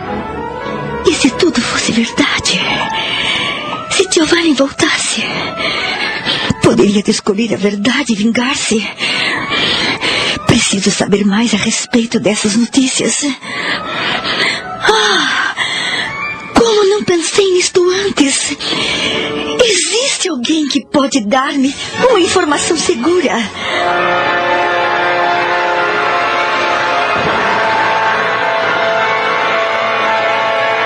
No dia seguinte, Gino Bini encontra-se em serviço quando um soldado vem avisar-lhe que uma senhora deseja vê-lo. Surpreendido, ele dirige-se ao seu alojamento sem suspeitar quem possa ser a visita inesperada.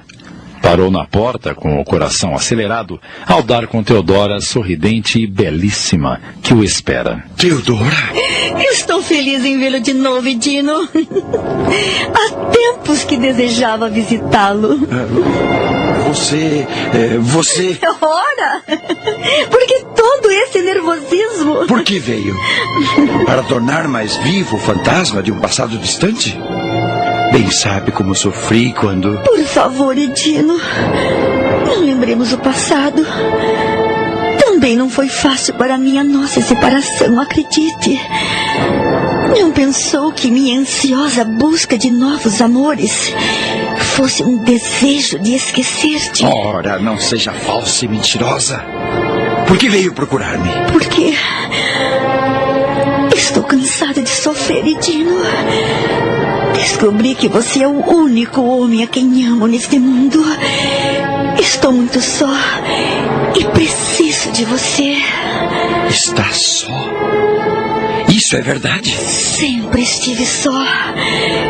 Mesmo ao lado de outros homens, meu coração estava sempre com você. Se imaginasse a solidão em que vivi desde que nos separamos. E quantas noites passei chorando, pensando em você, mas com medo de procurá-lo e ser repelida. Você. Está sendo sincera, Teodora? Meus olhos são o espelho da minha alma. Eles não demonstram a minha sinceridade. Ah, meu amor. Minha adorada Teodora. Se eu pudesse acreditar. Deve acreditar em mim. Nunca fui tão sincera em toda a minha vida. Abrace-me, Dino.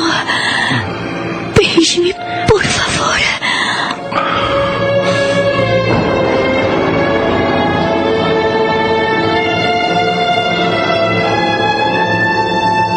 Perturbadora e irresistível, a antiga paixão acende-se de novo. E Gino a toma em seus braços e beija aqueles lábios de fogo. Teodora, seus lábios continuam incendiando meu corpo como antes. Acredita-me agora. Preciso acreditar para não morrer de desespero. Cego, como todos os que sentem sede de felicidade, Higino acredita no milagre. Sem desconfiar que Teodoro está mentindo, que o visitou com um fim bem definido, ele a ama ali mesmo, correndo risco de ser surpreendido por seus superiores. Mas nada lhe importava, só a mulher que o enlouquecia.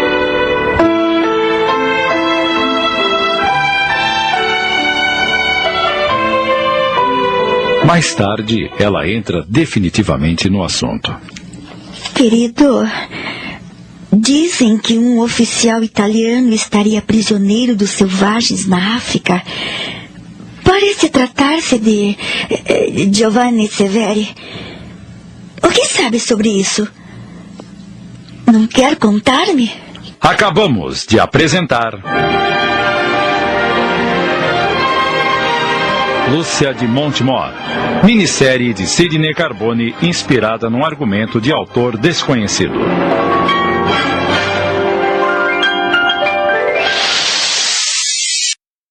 Passamos a apresentar.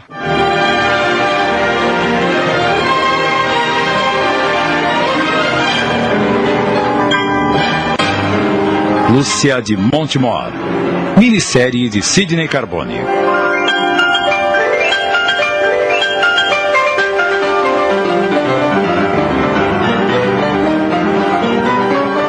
Mais tarde, ela entra definitivamente no assunto. Querido, dizem que um oficial italiano estaria prisioneiro dos selvagens na África.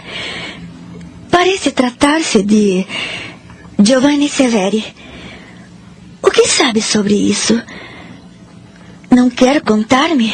Eu sei o que os jornais noticiaram. Mas o Ministério da Guerra não confirmou e, e nem desmentiu a notícia. Por que tanta reserva? Compreende-se. É uma história romanesca. Então, acha que tudo não passa de fantasia? Sim.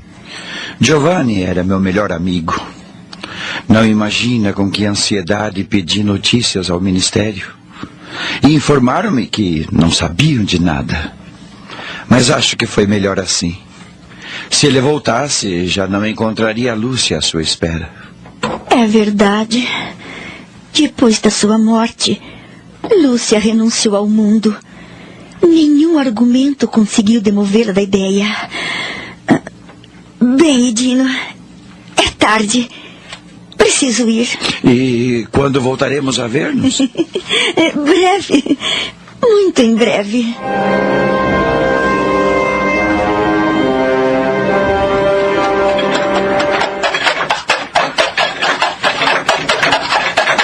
Pouco depois, de volta para casa, Teodora não esconde sua satisfação. Que rapaz tolo! Como é fácil enganá-lo! Acreditou no meu amor e espera ansiosamente uma nova visita. É claro que voltarei a visitá-lo. Quero estar sempre a par de notícias sobre Giovanni.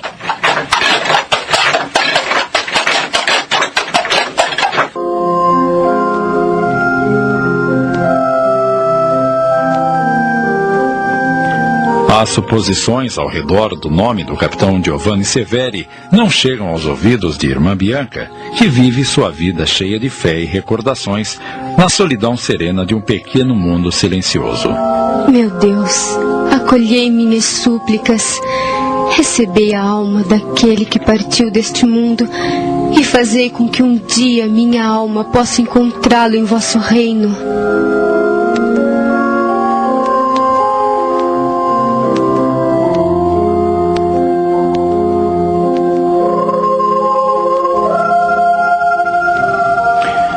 Enquanto a humilde irmã faz suas orações, no porto de Nápoles chega um navio procedente da África.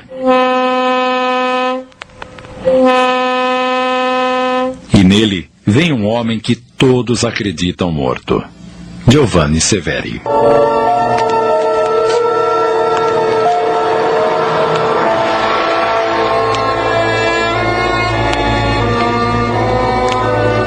No dia seguinte, o Major Gino Bini é chamado ao gabinete do General Bellini. Antes de mais nada, Major, devo informar-lhe que nossa conversa é estritamente confidencial. É, pois não, general?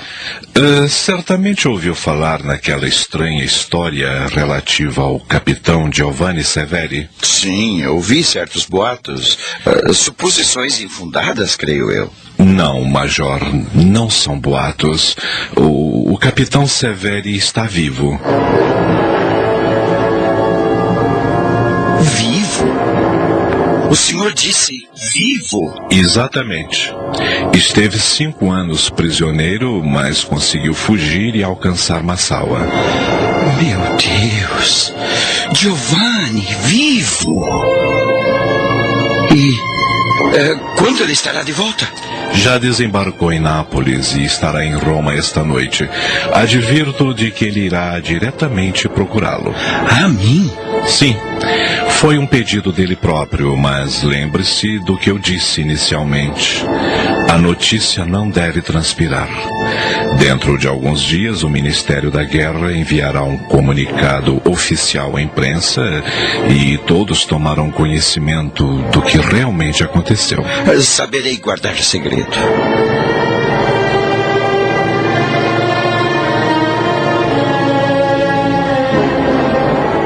Giovanni chega naquela mesma noite e vai encontrar-se com Higino.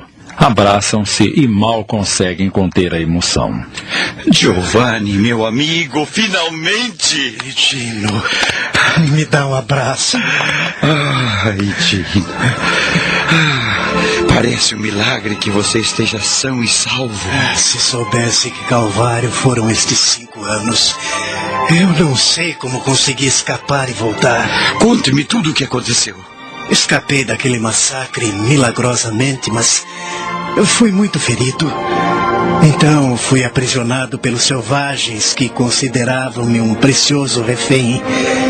Inúmeras vezes tentei a fuga, mas era perseguido e ferozmente punido. Somente três semanas atrás, por uma ajuda de Deus, acredito, consegui evadir-me. Ah, amigo, eu não gosto nem de lembrar-me de toda a crueldade que sofri nas mãos daqueles selvagens.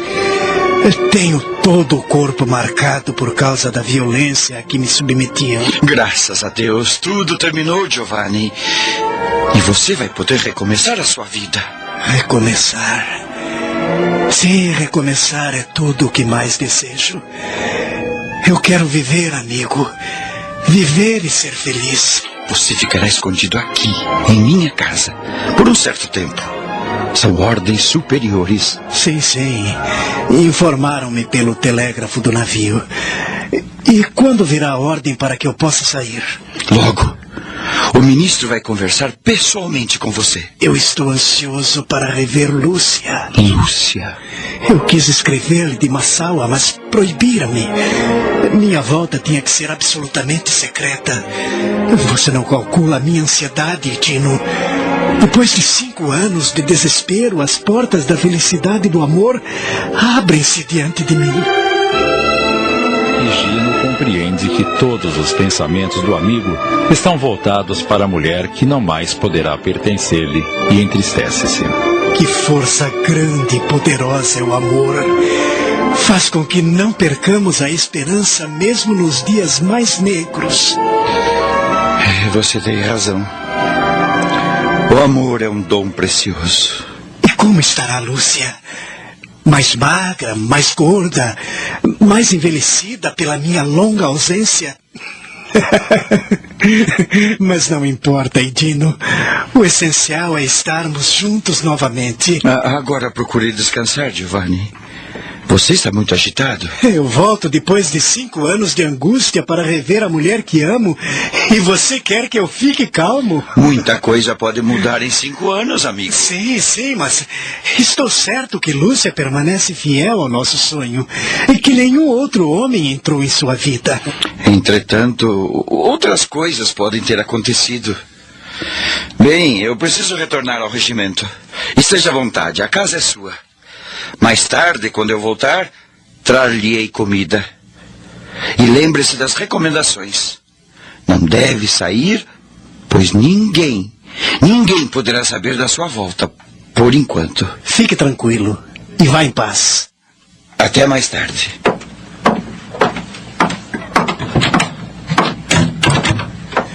Pobre Gino. A única mulher que amou foi-lhe cruel e mentirosa. É uma mulher insuportável, aquela Teodora. Será que Dino ainda a vê? Um tiro? Meu Deus! Atiraram no Dino! Estamos apresentando.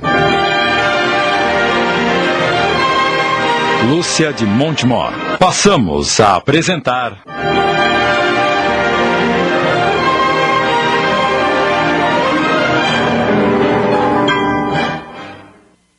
Voltamos a apresentar. Lúcia de Montemor, minissérie de Sidney Carbone.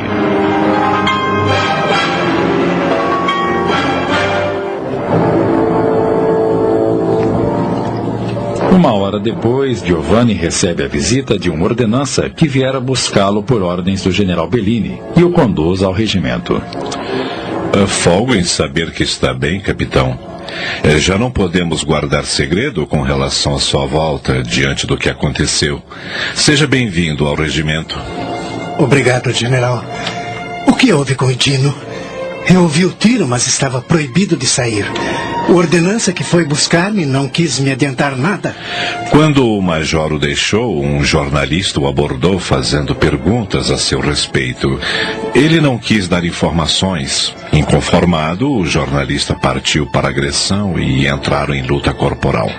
Acidentalmente, a arma que o rapaz trazia na cintura disparou, eh, atingindo o major Higino. Meu Deus, e como ele está passando? A bala alcançou os músculos abdominais e é preciso operá-lo imediatamente para evitar uma infecção. E, e onde ele está? Foi transportado para o hospital que fica anexo ao convento de Santa Giovanna d'Asa. Eu posso ir vê-lo, general? Eu tenho muito apreço pelo Idino e, e quero saber o seu estado. Eh, Mandarei uma ordenança acompanhá-lo.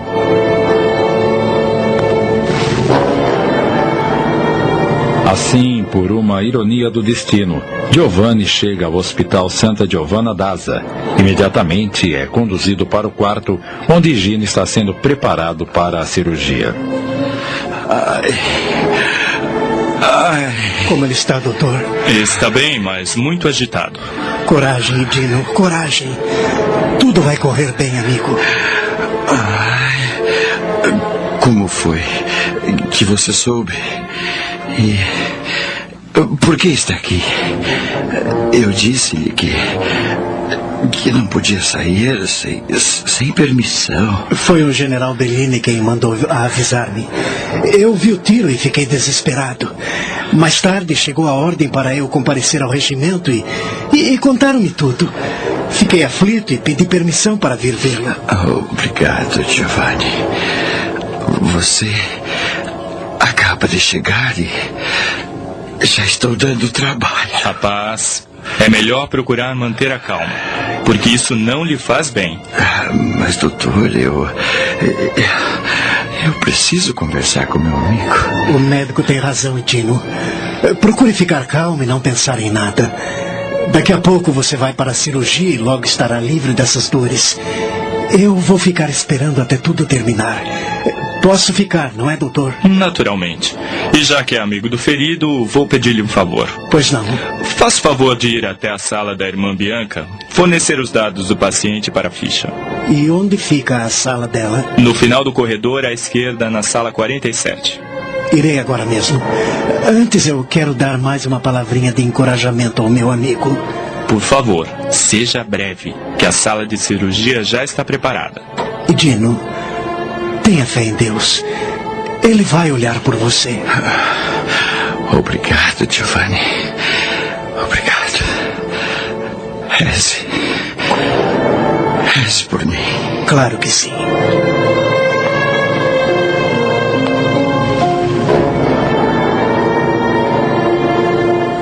Giovanni vai à sala indicada pelo médico, bate levemente na porta e entra. A religiosa está de costas guardando umas fichas no arquivo. A senhora é a irmã Bianca? Ao som daquela voz jamais esquecida, Irmã Bianca estremece e fica paralisada, completamente muda. Desculpe-me se a perturbo. Eu vim trazer os dados do Major Dino Bini, que deu entrada no hospital e está sendo operado. O médico mandou me vir aqui. A, a irmã está me ouvindo? Lutando contra suas próprias forças, ela vira-se e. Meu Deus! É Lúcia de Montemor! Minha amada! Ele. O meu inesquecível Giovanni.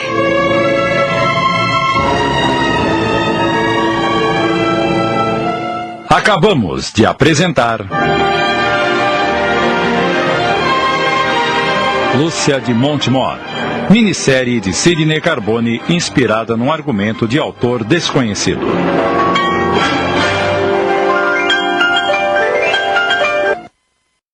Passamos a apresentar.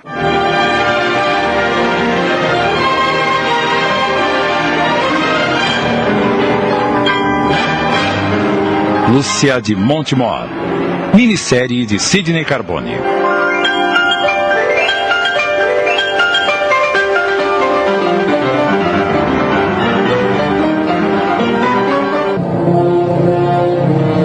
Desculpe-me se a perturbo. Vim trazer os dados do Major Dino Bini, que deu entrada no hospital e está sendo operado. O médico mandou me vir aqui. A irmã está me ouvindo?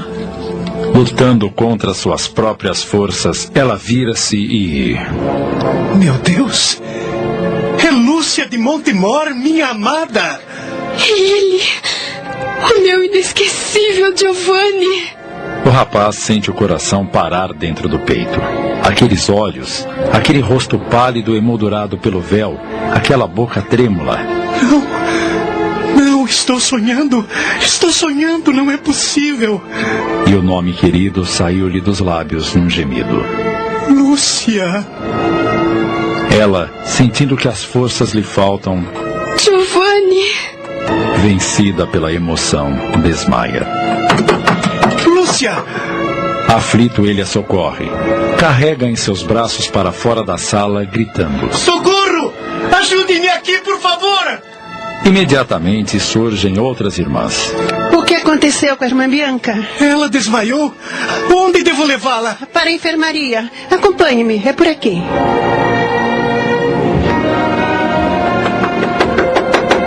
Entre. Licença, Madre Superiora. Isto são modos de entrar em minha sala, irmã Noêmia. É que, é que aconteceu uma coisa. O que aconteceu? A irmã Bianca desmaiou e foi levada para a enfermaria. Ah, meu Deus. Já avisaram o doutor Felipe? Ele está na sala de cirurgia. E não temos outro médico? Infelizmente, o doutor Naldini foi atender um paciente a domicílio. Vamos até a enfermaria. Madre superiora entrou na enfermaria, Giovanni estava ao lado de Lúcia, que permanecia sem sentidos. Lúcia, minha pobre Lúcia. A religiosa notou a perturbação do oficial, ouvindo-o pronunciar aquele nome. Deixe-me vê-la, por favor. Pois não, irmã. Nesse instante, Lúcia começa a dar sinais de recuperação. Ela está recobrando os sentidos. Obrigada por tê-la socorrido. Mas agora peço-lhe que saia, por favor. Irmã Bianca, a minha pobre Lúcia. É inacreditável. Não, eu não posso sair, madre. Eu quero falar-lhe. O senhor não pode ficar aqui. Mas, madre, temos muito que conversar. Eu suplico-lhe que saia, por favor. O senhor está muito nervoso. Precisa coordenar as ideias. Está bem. Desculpe-me. Irmã Noêmia, leve-o para um dos quartos e sirva-lhe um café. Sim, irmã. Acompanhe-me, senhor. Para Giovanni, tudo aquilo parece um pesadelo. Sente-se incapaz de pensar, raciocinar.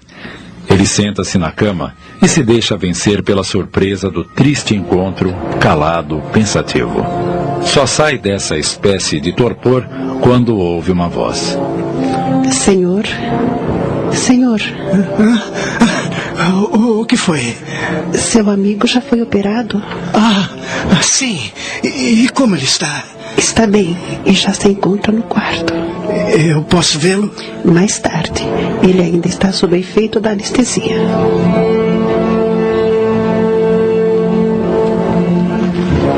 Duas horas depois, a irmã Noêmia vem avisá-lo de que Gino já pode recebê-lo. Giovanni corre para o quarto do amigo. Como você está, Dino? Ainda um pouco abobalhado. Obrigado por ter esperado. Não, não me agradeça. Eu não iria embora enquanto não soubesse que tudo tinha corrido bem. E Dino. Uh, sim, amigo. Responda-me só uma pergunta. Você sabia que Lúcia tinha entrado para o convento? Ah, Então, já está sabendo. Quem contou-lhe? Eu a encontrei aqui, vestida com o hábito de freira. Compreendo agora suas palavras quando nos reencontramos. Ah, meu Deus! Por que Lúcia não me esperou? Com certeza. Ela o acreditava morto, Giovanni. Lúcia. A notícia do massacre saiu em todos os jornais. Todos estavam certos da sua morte. E agora, o que pretende fazer? Não sei, não sei, francamente. Eu, eu estou desesperado. Não tenho nem para onde ir. Vá para minha casa e sinta-se à vontade. Você precisa de tranquilidade para poder raciocinar. Eu vou aceitar a sua oferta. Estou mesmo precisando ficar sozinho. Tem certeza que vai ficar bem? Tem muita gente aqui no hospital para cuidar de mim. Não se preocupe.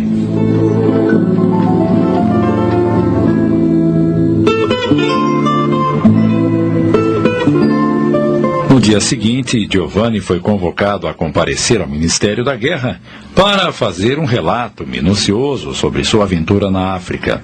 Após um longo depoimento, retorna ao hospital para Virgino e na esperança de também encontrar o grande amor de sua vida.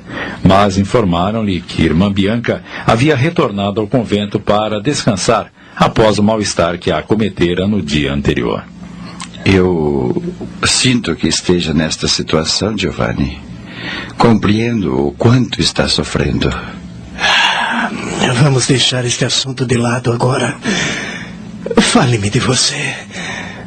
Como está se sentindo? É, embora um pouco dolorido, estou mais disposto.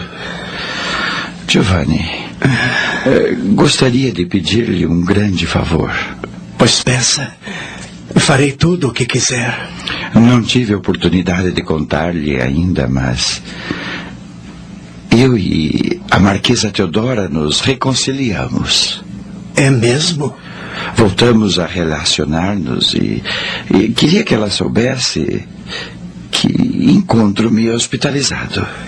É evidente que não vou negar-lhe esse pedido, Edino. Hoje mesmo irei à casa da Marquesa. Estamos apresentando. Lúcia de Montemor. Voltamos a apresentar. Lúcia de Montemor. Minissérie de Sidney Carbone.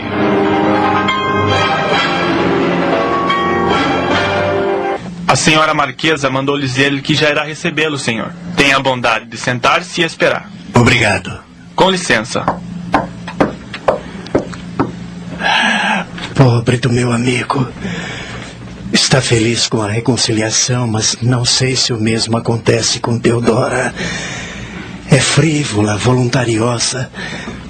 Temo que esteja brincando com os sentimentos de Edino. O capitão Giovanni Severo de volta à minha casa, hein? Acredite que sinto muito prazer em revê-lo. Principalmente depois que todos o julgavam morto. Como vai, senhora Marquesa? Melhor agora que voltamos a encontrar-nos. Não quer contar-me como escapou daquele massacre? Isso estará publicado amanhã em todos os jornais e a Marquesa ficará a par dos acontecimentos. Confesso que estou ansiosa para saber essa história direitinho. Mas a que devo a honra da visita? Estou aqui a pedido de Edino. Ele foi baleado e encontra-se hospitalizado. Brevemente, ele conta-lhe o acidente sofrido pelo amigo. Lamento sinceramente o ocorrido. Mas. eh, E você, Giovanni? Parece-me triste, abatido. Não tenha medo da palavra exata, Teodora. Estou desesperado. Não me assuste, por favor. O que houve? Certamente sabe tudo a respeito de Lúcia. Pois bem, vi-a ontem à noite no hospital. Mas não vi Lúcia. Vi irmã Bianca. No penoso silêncio que se segue, Teodora reflete. A volta de Giovanni reavivou em meu coração a chama de uma paixão jamais sufocada. Ele está desesperado por ter perdido Lúcia. Agora posso ganhar essa partida. Está sozinho. Lúcia não existe mais. É como se tivesse morrido. Ah, Giovanni, conforme-se. Se Lúcia tomou essa decisão, é porque não o amava de verdade. Não consigo acreditar que a perdi. Eu não consigo. Mas, infelizmente, essa é uma verdade incontestável. Esqueça. Deixe-me ajudá-lo, meu querido. Posso fazer muita coisa por você. Por favor, Teodora, por favor. Lembre-se que foi Dino quem me mandou aqui. Ele a ama e acredita em seu amor. Mas eu nunca o amei. Procurei-o apenas para saber de você. Enganei Dino e estou disposta a enganá-lo quantas vezes forem necessárias. Você.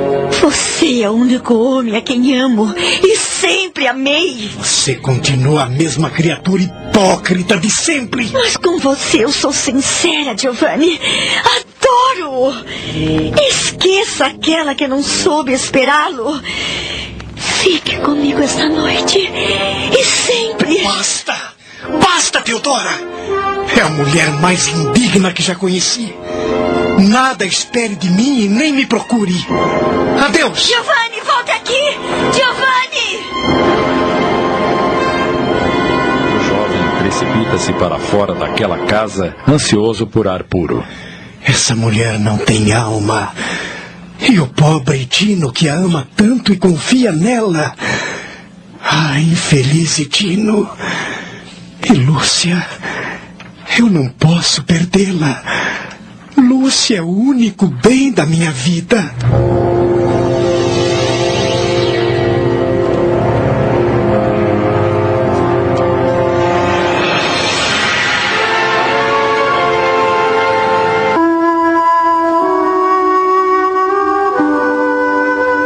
Enquanto isso, no convento, irmã Bianca passa horas amargas. A volta de Giovanni destruiu sua paz espiritual e ela é obrigada a contar aos seus superiores sua grande perturbação. Era fácil continuar no caminho da resignação quando julgava morto o único homem que amei. Mas agora, irmã. Somente a oração poderá ajudá-la, minha filha. Não posso rezar, irmã Verônica. Somente posso suplicar ao Senhor que me liberte. Mas de quê? Da vida? Você nunca mais encontrará aquele homem e conseguirá esquecê-lo. Ele me procurará, irmã, eu o conheço. E não haverá muros bastante altos para detê-lo. Não diga isso. Devo vê-lo, madre. Preciso falar-lhe ainda uma vez. Ele tem direito a uma explicação. E por que quer rever aquele homem, irmã Bianca? Nossas vitórias sobre o mal devem ser definitivas, Monsenhor Fabiani. De que serve fugir aos perigos escondida numa fortaleza?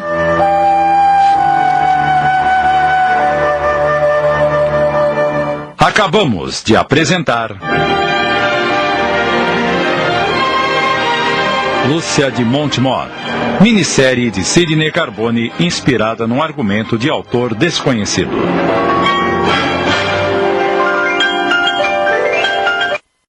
Passamos a apresentar.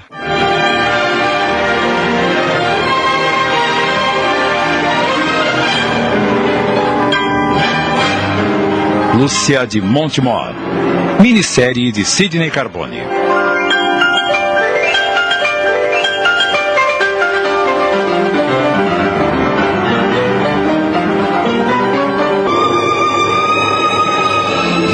Que quer rever aquele homem, irmã Bianca? Nossas vitórias sobre o mal devem ser definitivas, Monsenhor Fabiani. De que serve fugir aos perigos escondida numa fortaleza? É, você tem razão. De resto, não fez votos de clausura e ninguém poderá impedi-la de rever o homem que julgava morto. O senhor conhece a minha alma. Se tivesse previsto o regresso de Giovanni, me aconselharia a entrar para o convento? Certamente que não. O senhor sabia que, mesmo julgando morto, eu o amava de todo o coração. E ainda o amo. Isso é pecado. Não. Não é pecado, porque estou certo de que seu amor por ele é puro, como era no primeiro dia. E sei que, mesmo amando Giovanni, continuará fiel aos deveres que se impôs em relação ao próximo. Deus a abençoe, minha filha. E que lhe dê muita força. Obrigada, irmã Verônica.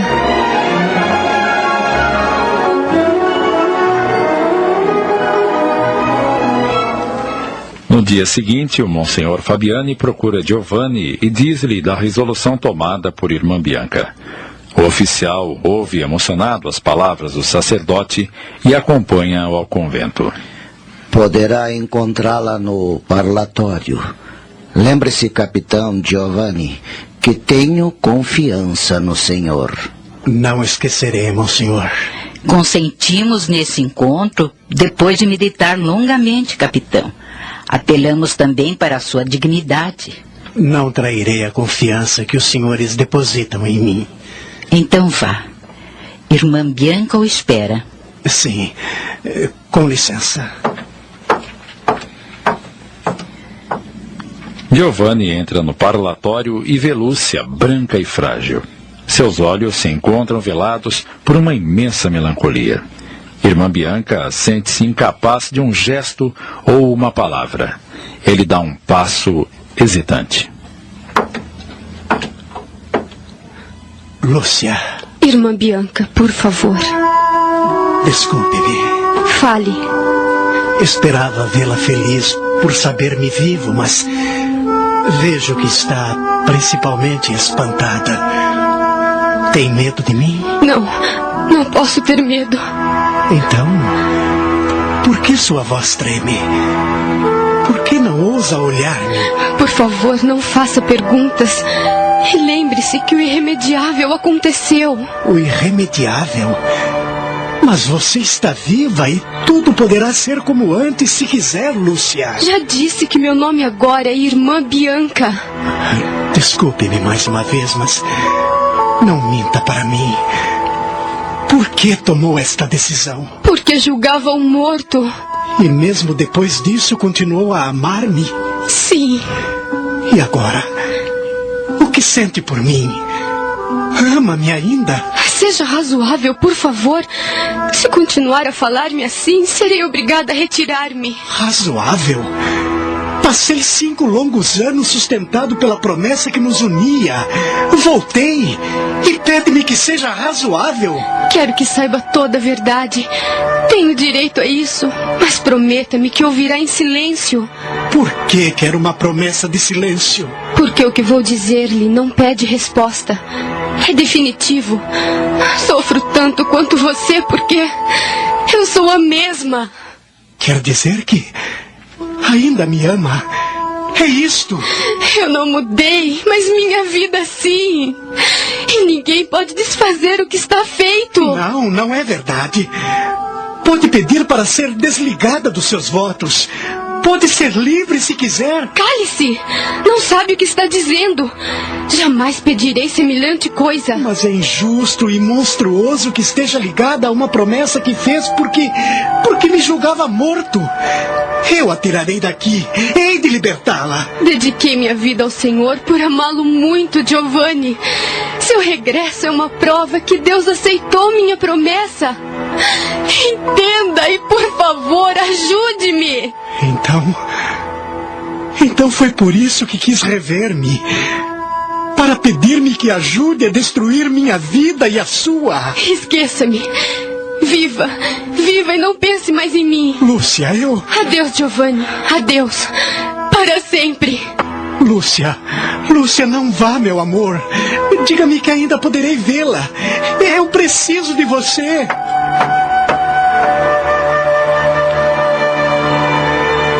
Silenciosamente, de cabeça baixa, a frágil freira afasta-se. Giovanni segue-a com um olhar desesperado. Aquelas poucas e irrevogáveis palavras penetram em seu coração como um punhal e ela desaparece no fundo do corredor. Não haverei mais. Tudo acabou para sempre.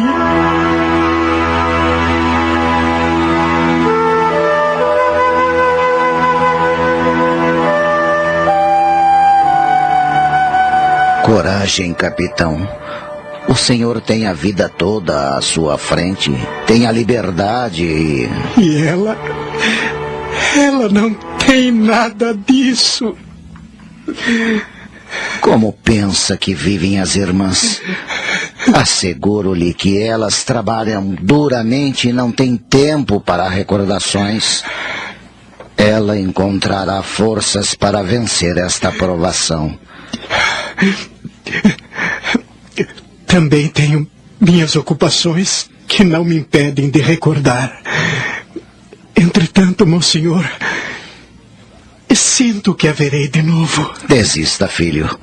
Não haverá nunca mais. Sim, verei. Sou apenas um homem e não posso viver sem ela. Farei o possível e o impossível para revê-la. Lutarei contra tudo e contra todos se for preciso. Não se iluda, rapaz. Há uma coisa que você precisa saber. Diga-me, monsenhor.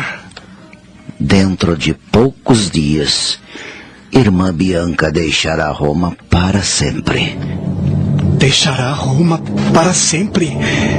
E para onde irá? Ela pediu para ser enviada ao leprosário de Rangoon. Não, não, isso não. O senhor precisa impedir, meu senhor.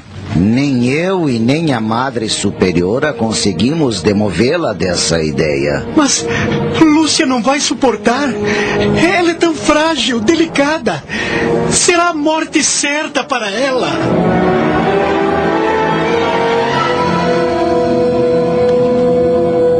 Estamos apresentando. Lúcia de Montemor. Voltamos a apresentar. Lúcia de Montemor. Minissérie de Sidney Carbone.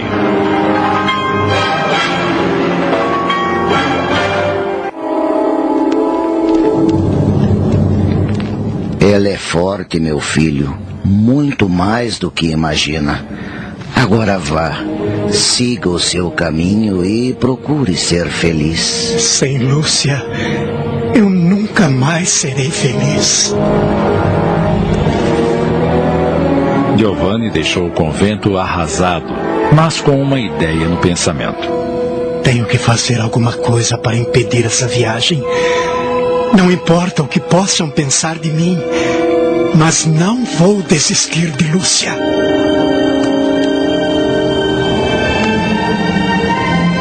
No dia seguinte, irmã Bianca voltou a cuidar dos doentes no hospital em companhia das outras irmãs, embora se sentisse debilitada. À tarde, ao final do expediente, a Madre Superiora a procura e. Acaba de chegar um senhor solicitando a presença da irmã em sua casa, pois sua esposa está perturbada e necessitando da palavra de Deus. Sente-se em condições de ir? Perfeitamente, irmã. Então apresse-se. O homem está lá fora esperando-a no coche.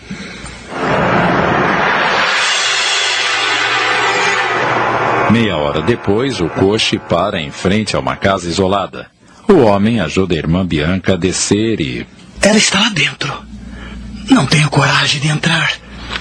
A irmã não se importa de ir sozinha. Compreendo, bom homem. Espere aqui. Eu vou confortar a sua mulher e depois virei buscá-lo. Irmã Bianca encontra a porta encostada e entra. A casa está deserta. De repente. Tem alguém aí? Sou irmã Bianca e vim trazer a palavra de Deus a. Nesse instante surge um homem à sua frente. Ela aterroriza-se. Giovanni, você? O que significa isto? Significa que a raptei. O coche que foi buscá-la foi enviado por mim. E paguei a aquele homem para mentir. Você enlouqueceu, Giovanni? Talvez, mas porque a amo e não posso ficar sem você, Lúcia.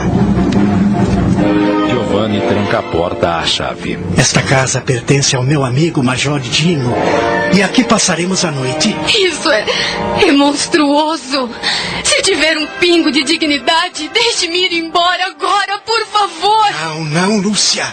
Estou decidido a tudo. Não renunciarei a você. Nunca imaginei que fosse capaz de semelhante coisa. Sou o que você fez de mim. Louco, vil e desesperado.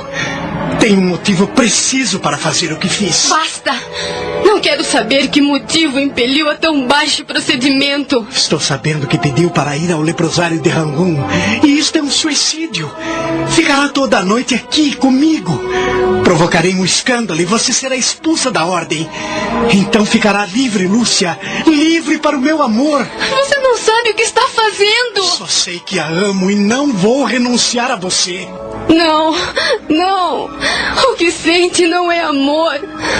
O amor é generoso, altruísta, desinteressado. Mas por que continua se torturando, meu Deus? Eu sei que ainda me ama e me deseja. Não fale assim. Dediquei-me a Deus. Nada mais pode haver entre nós. Sua promessa já não tem valor. Sei que se quiser poderá deixar o convento. É só pedir. Jamais pedirei semelhante coisa. Deixe-me ir. Lúcia, Lúcia, eu quero abraçá-la. Não, não me toque. Será possível que nada vê além da sua fé? Eu amo-a, amo-a. Quantas vezes preciso repetir? Renuncie ao sobre-humano sacrifício que se impôs. Foi tudo um pesadelo. Agora acorde para a nossa felicidade. Eu a quero, eu a quero como nunca.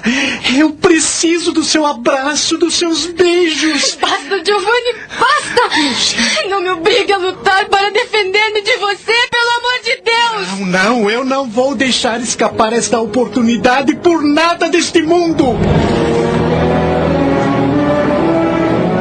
Lúcia desvencilha-se dos seus braços e, como louca, toma o revólver que lhe havia deixado sobre a mesa e empunha-o.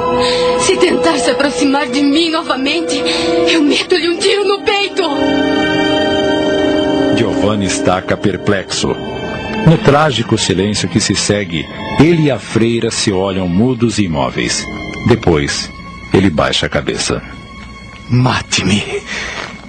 Será melhor para nós dois.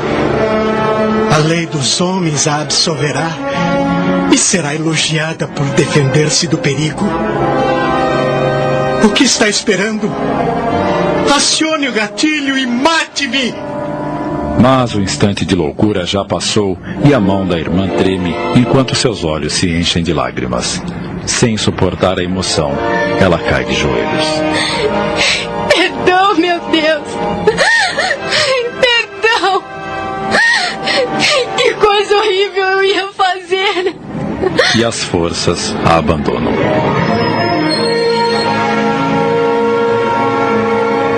Quando recupera os sentidos, ergue-se e percebe que está sozinha e a porta aberta. Ele foi embora. Deus iluminou-o. Fez com que compreendesse o mal que estava fazendo. Estou livre.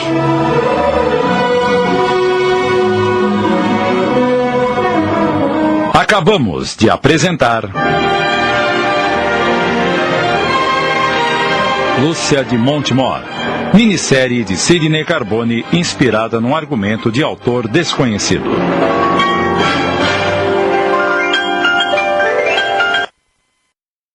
Passamos a apresentar.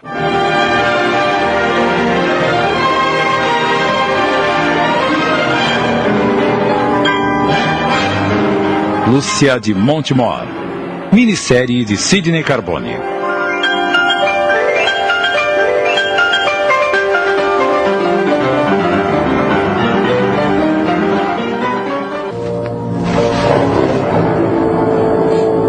Quando recupera os sentidos, ergue-se e percebe que está sozinha e a porta aberta. Ele foi embora. Deus iluminou-o. Fez com que compreendesse o mal que estava fazendo. Estou livre. Obrigada, Senhor. Rezarei para que me faça esquecer esta hora terrível. E para que Giovanni possa ter a serenidade de que tanto precisa. Pai nosso que estás no céu.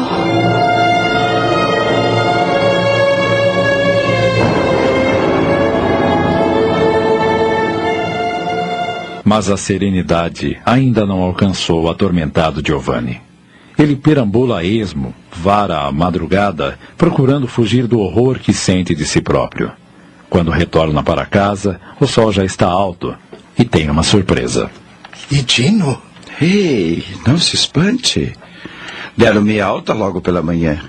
Sinto-me bem, por isso eu vim sozinho. Alegro-me que esteja bem, mas não acha melhor deitar-se? Antes responda-me. Você avisou Teodora do meu acidente? Esperei-a e ela não foi visitar-me. Eu estive na casa dela conforme pediu-me, mas acho inútil esconder-lhe uma verdade que você já devia ter descoberto sozinho. O que está querendo dizer? Teodora enganou-o mais uma vez, Itino. Ela apenas usou-o para saber notícias minhas. Disse isso na minha cara. Ai, eu já desconfiava. Mas não queria acreditar. Eu sinto muito que você ainda tenha ilusões com aquela mulher. Não falemos mais nisso. E você, como está? Pelo jeito, não dormiu. Está pálido, com olheiras. Edino, eu cometi uma grande loucura. Destruí a estima que ainda tinha por mim mesmo. Giovanni conta ao amigo os fatos acontecidos na tempestuosa noite anterior. Ah, que pena, amigo. E agora, o que pretende fazer? Ir para longe. Amanhã pedirei uma licença e depois procurarei obter transferência.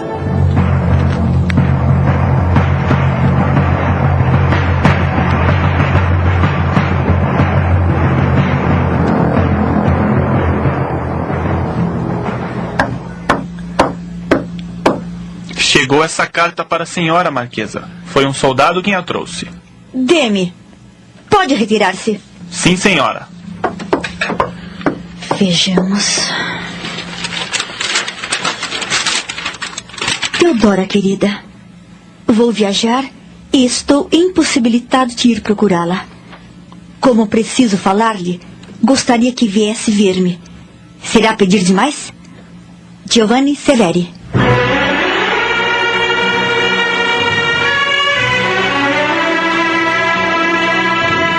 Uma hora depois, a Marquesa del Prata chega ao regimento.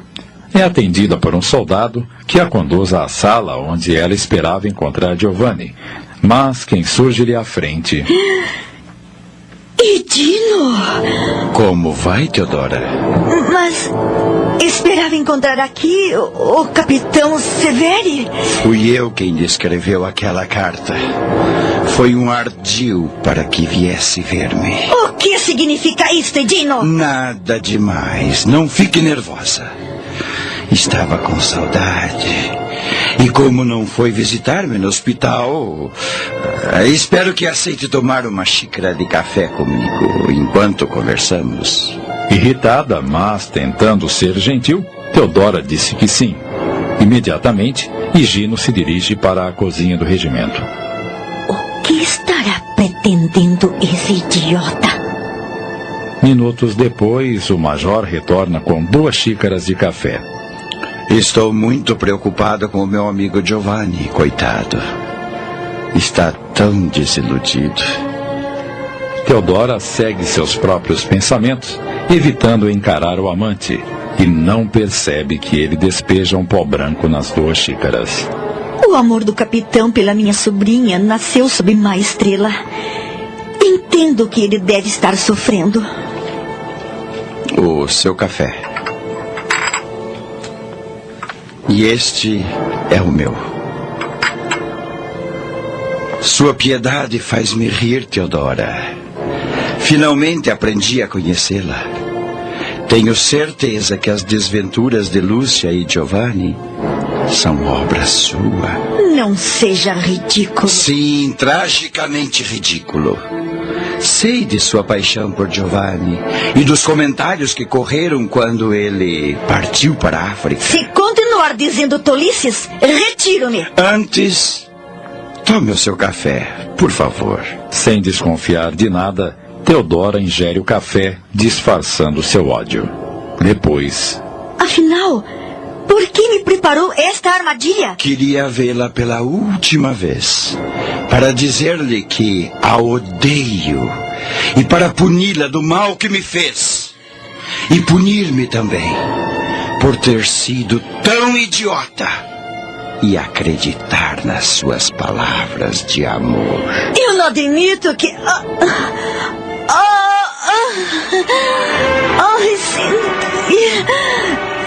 Focar. Ah, ah, o que. O que continha esse café? Veneno. Ah, veneno!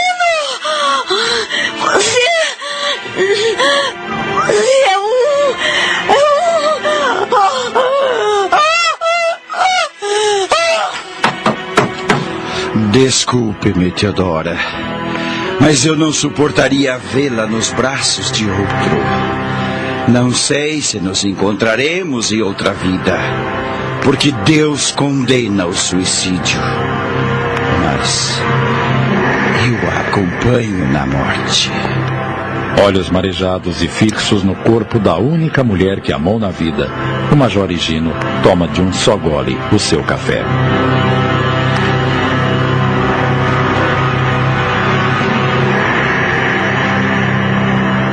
Estamos apresentando. Lúcia de Montemor. Os a apresentar. Lúcia de Montemor. Minissérie de Sidney Carbone.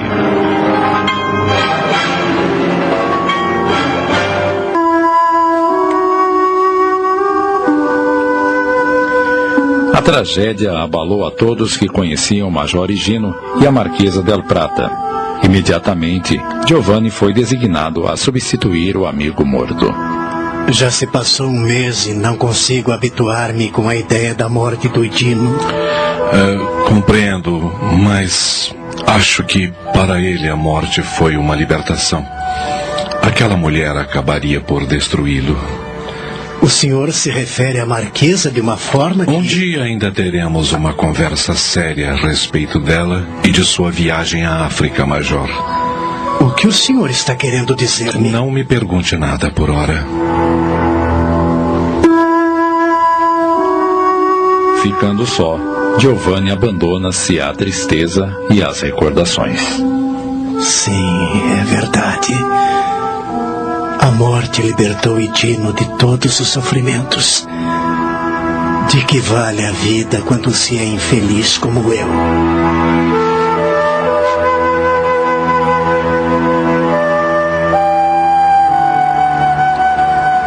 Pouco depois, o general Bellini entra no alojamento desesperado.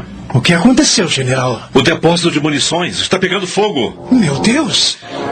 Todos os homens para lá, imediatamente! Ou debelamos esse fogo ou o quartel irá para os ares.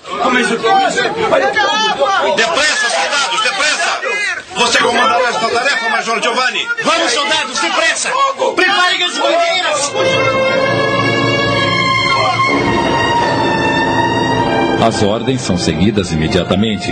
Giovanni e os companheiros correm ao redor do depósito com as mangueiras, tentando debelar o fogo. Mas nesse instante.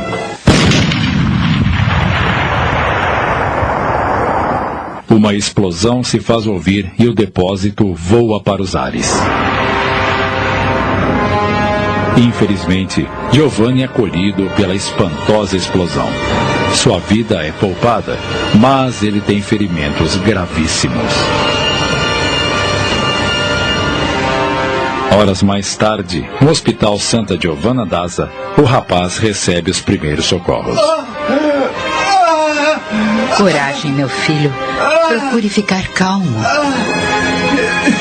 Irmã, irmã Verônica, e a senhora os meus amigos, como estão?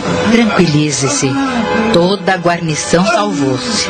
Infelizmente, o senhor é o único ferido. Eu sinto frio, muito frio. O meu braço, o meu braço dói horrivelmente. Procure dormir um pouco. O doutor Felipe já está chegando para cuidar do senhor. Giovanni adormeceu entorpecido pela dor. Mais tarde, o diagnóstico do Dr. Felipe foi aterrador. Infelizmente não há outro jeito. Vamos ter que amputar-lhe o braço direito. Pobre homem, tão jovem ainda. É preciso pedir o seu consentimento antes da amputação, doutor. Esse vai ser um momento muito difícil.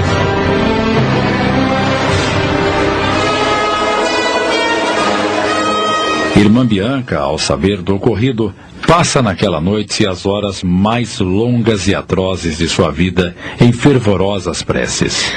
O homem a quem nunca deixei de amar, Senhor, está aqui, a poucas dezenas de metros, e talvez amanhã deixe de existir. Quando Giovanni acorda, o Monsenhor Fabiano está à sua cabeceira. O médico conta-lhe seu verdadeiro estado e pede-lhe autorização para amputar-lhe o braço. Não. Meu braço ficará onde está. É preferível morrer a ficar aleijado a vida inteira. Mas é loucura, meu filho. Você precisa consentir. Decida-se, Major. Cada minuto que passa é precioso. Quanto tempo me resta de vida? Terá três ou quatro dias, sofrendo dores atrozes. Não haverá salvação se a gangrena atingir o ombro. Então, está decidido. Não quero que que me amputem o braço. Pense bem, Major. Se dependesse de mim, já lhe daria o narcótico e operaria de qualquer jeito.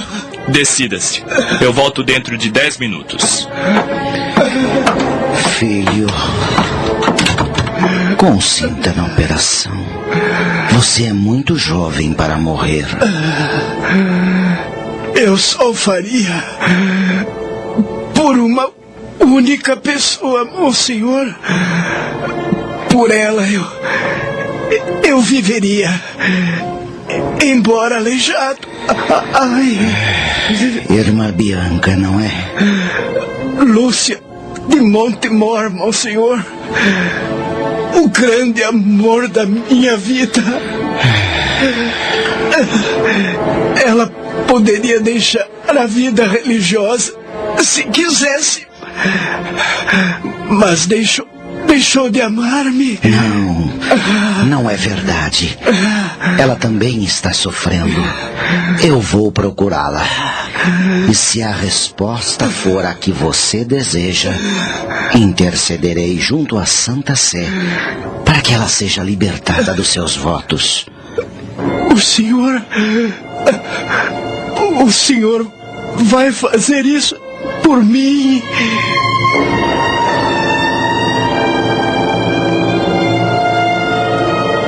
O Monsenhor Fabiani põe irmã Bianca a par da dramática situação. Meu Deus, o que poderei fazer por ele? Só você pode salvá-la, irmã. Proceda de acordo com o seu coração. E que o Senhor a ilumine. Que seja feita a sua vontade.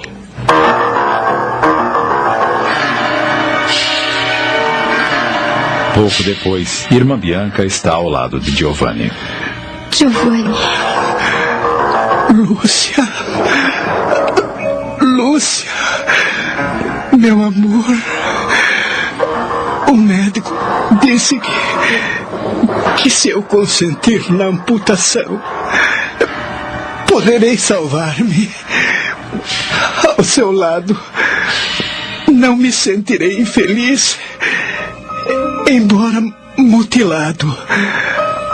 Mas sozinho, não tenho mais coragem de enfrentar a vida. Diante daquele dilema, lenta e docemente, a angústia desaparece do coração de irmã Bianca. Meu Deus, na vossa infinita misericórdia, me escolheste para ser a âncora de salvação para o homem a quem amo. Compreendo que se esta não fosse a sua vontade, não me teria posto diante desta alternativa. Monsenhor. Sim, irmã. Por favor, vá dizer ao Dr. Felipe que prepare tudo para a operação. Lúcia, minha querida. Não há tempo a perder. Os minutos são preciosos.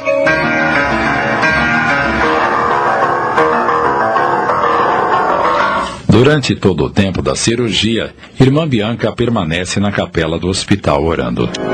Deus, perdoa-me, mas eu não podia permitir que Giovanni morresse. Eu nunca deixei de amá-lo e o Senhor sabe disso. Entretanto, esta decisão está me angustiando. Tenho o coração apertado, como se estivesse cometendo um pecado. Por favor, ajude-me. O que devo fazer depois que esta operação terminar e ele estiver salvo?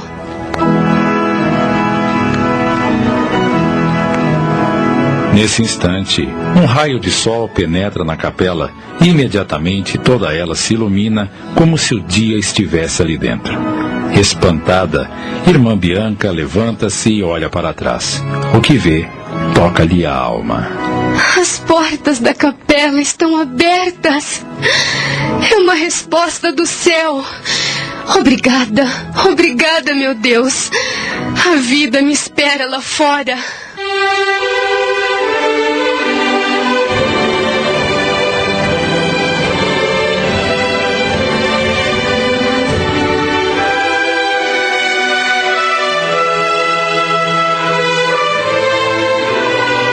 Quando o tempo curou as feridas do coração, as feridas da alma encontraram seu bálsamo na ansiosa espera do casamento. E foi diante do próprio Monsenhor Fabiani que os noivos pronunciaram aquele sim tão sonhado. Feliz, meu amor. Muito querido. Que Deus os abençoe para sempre.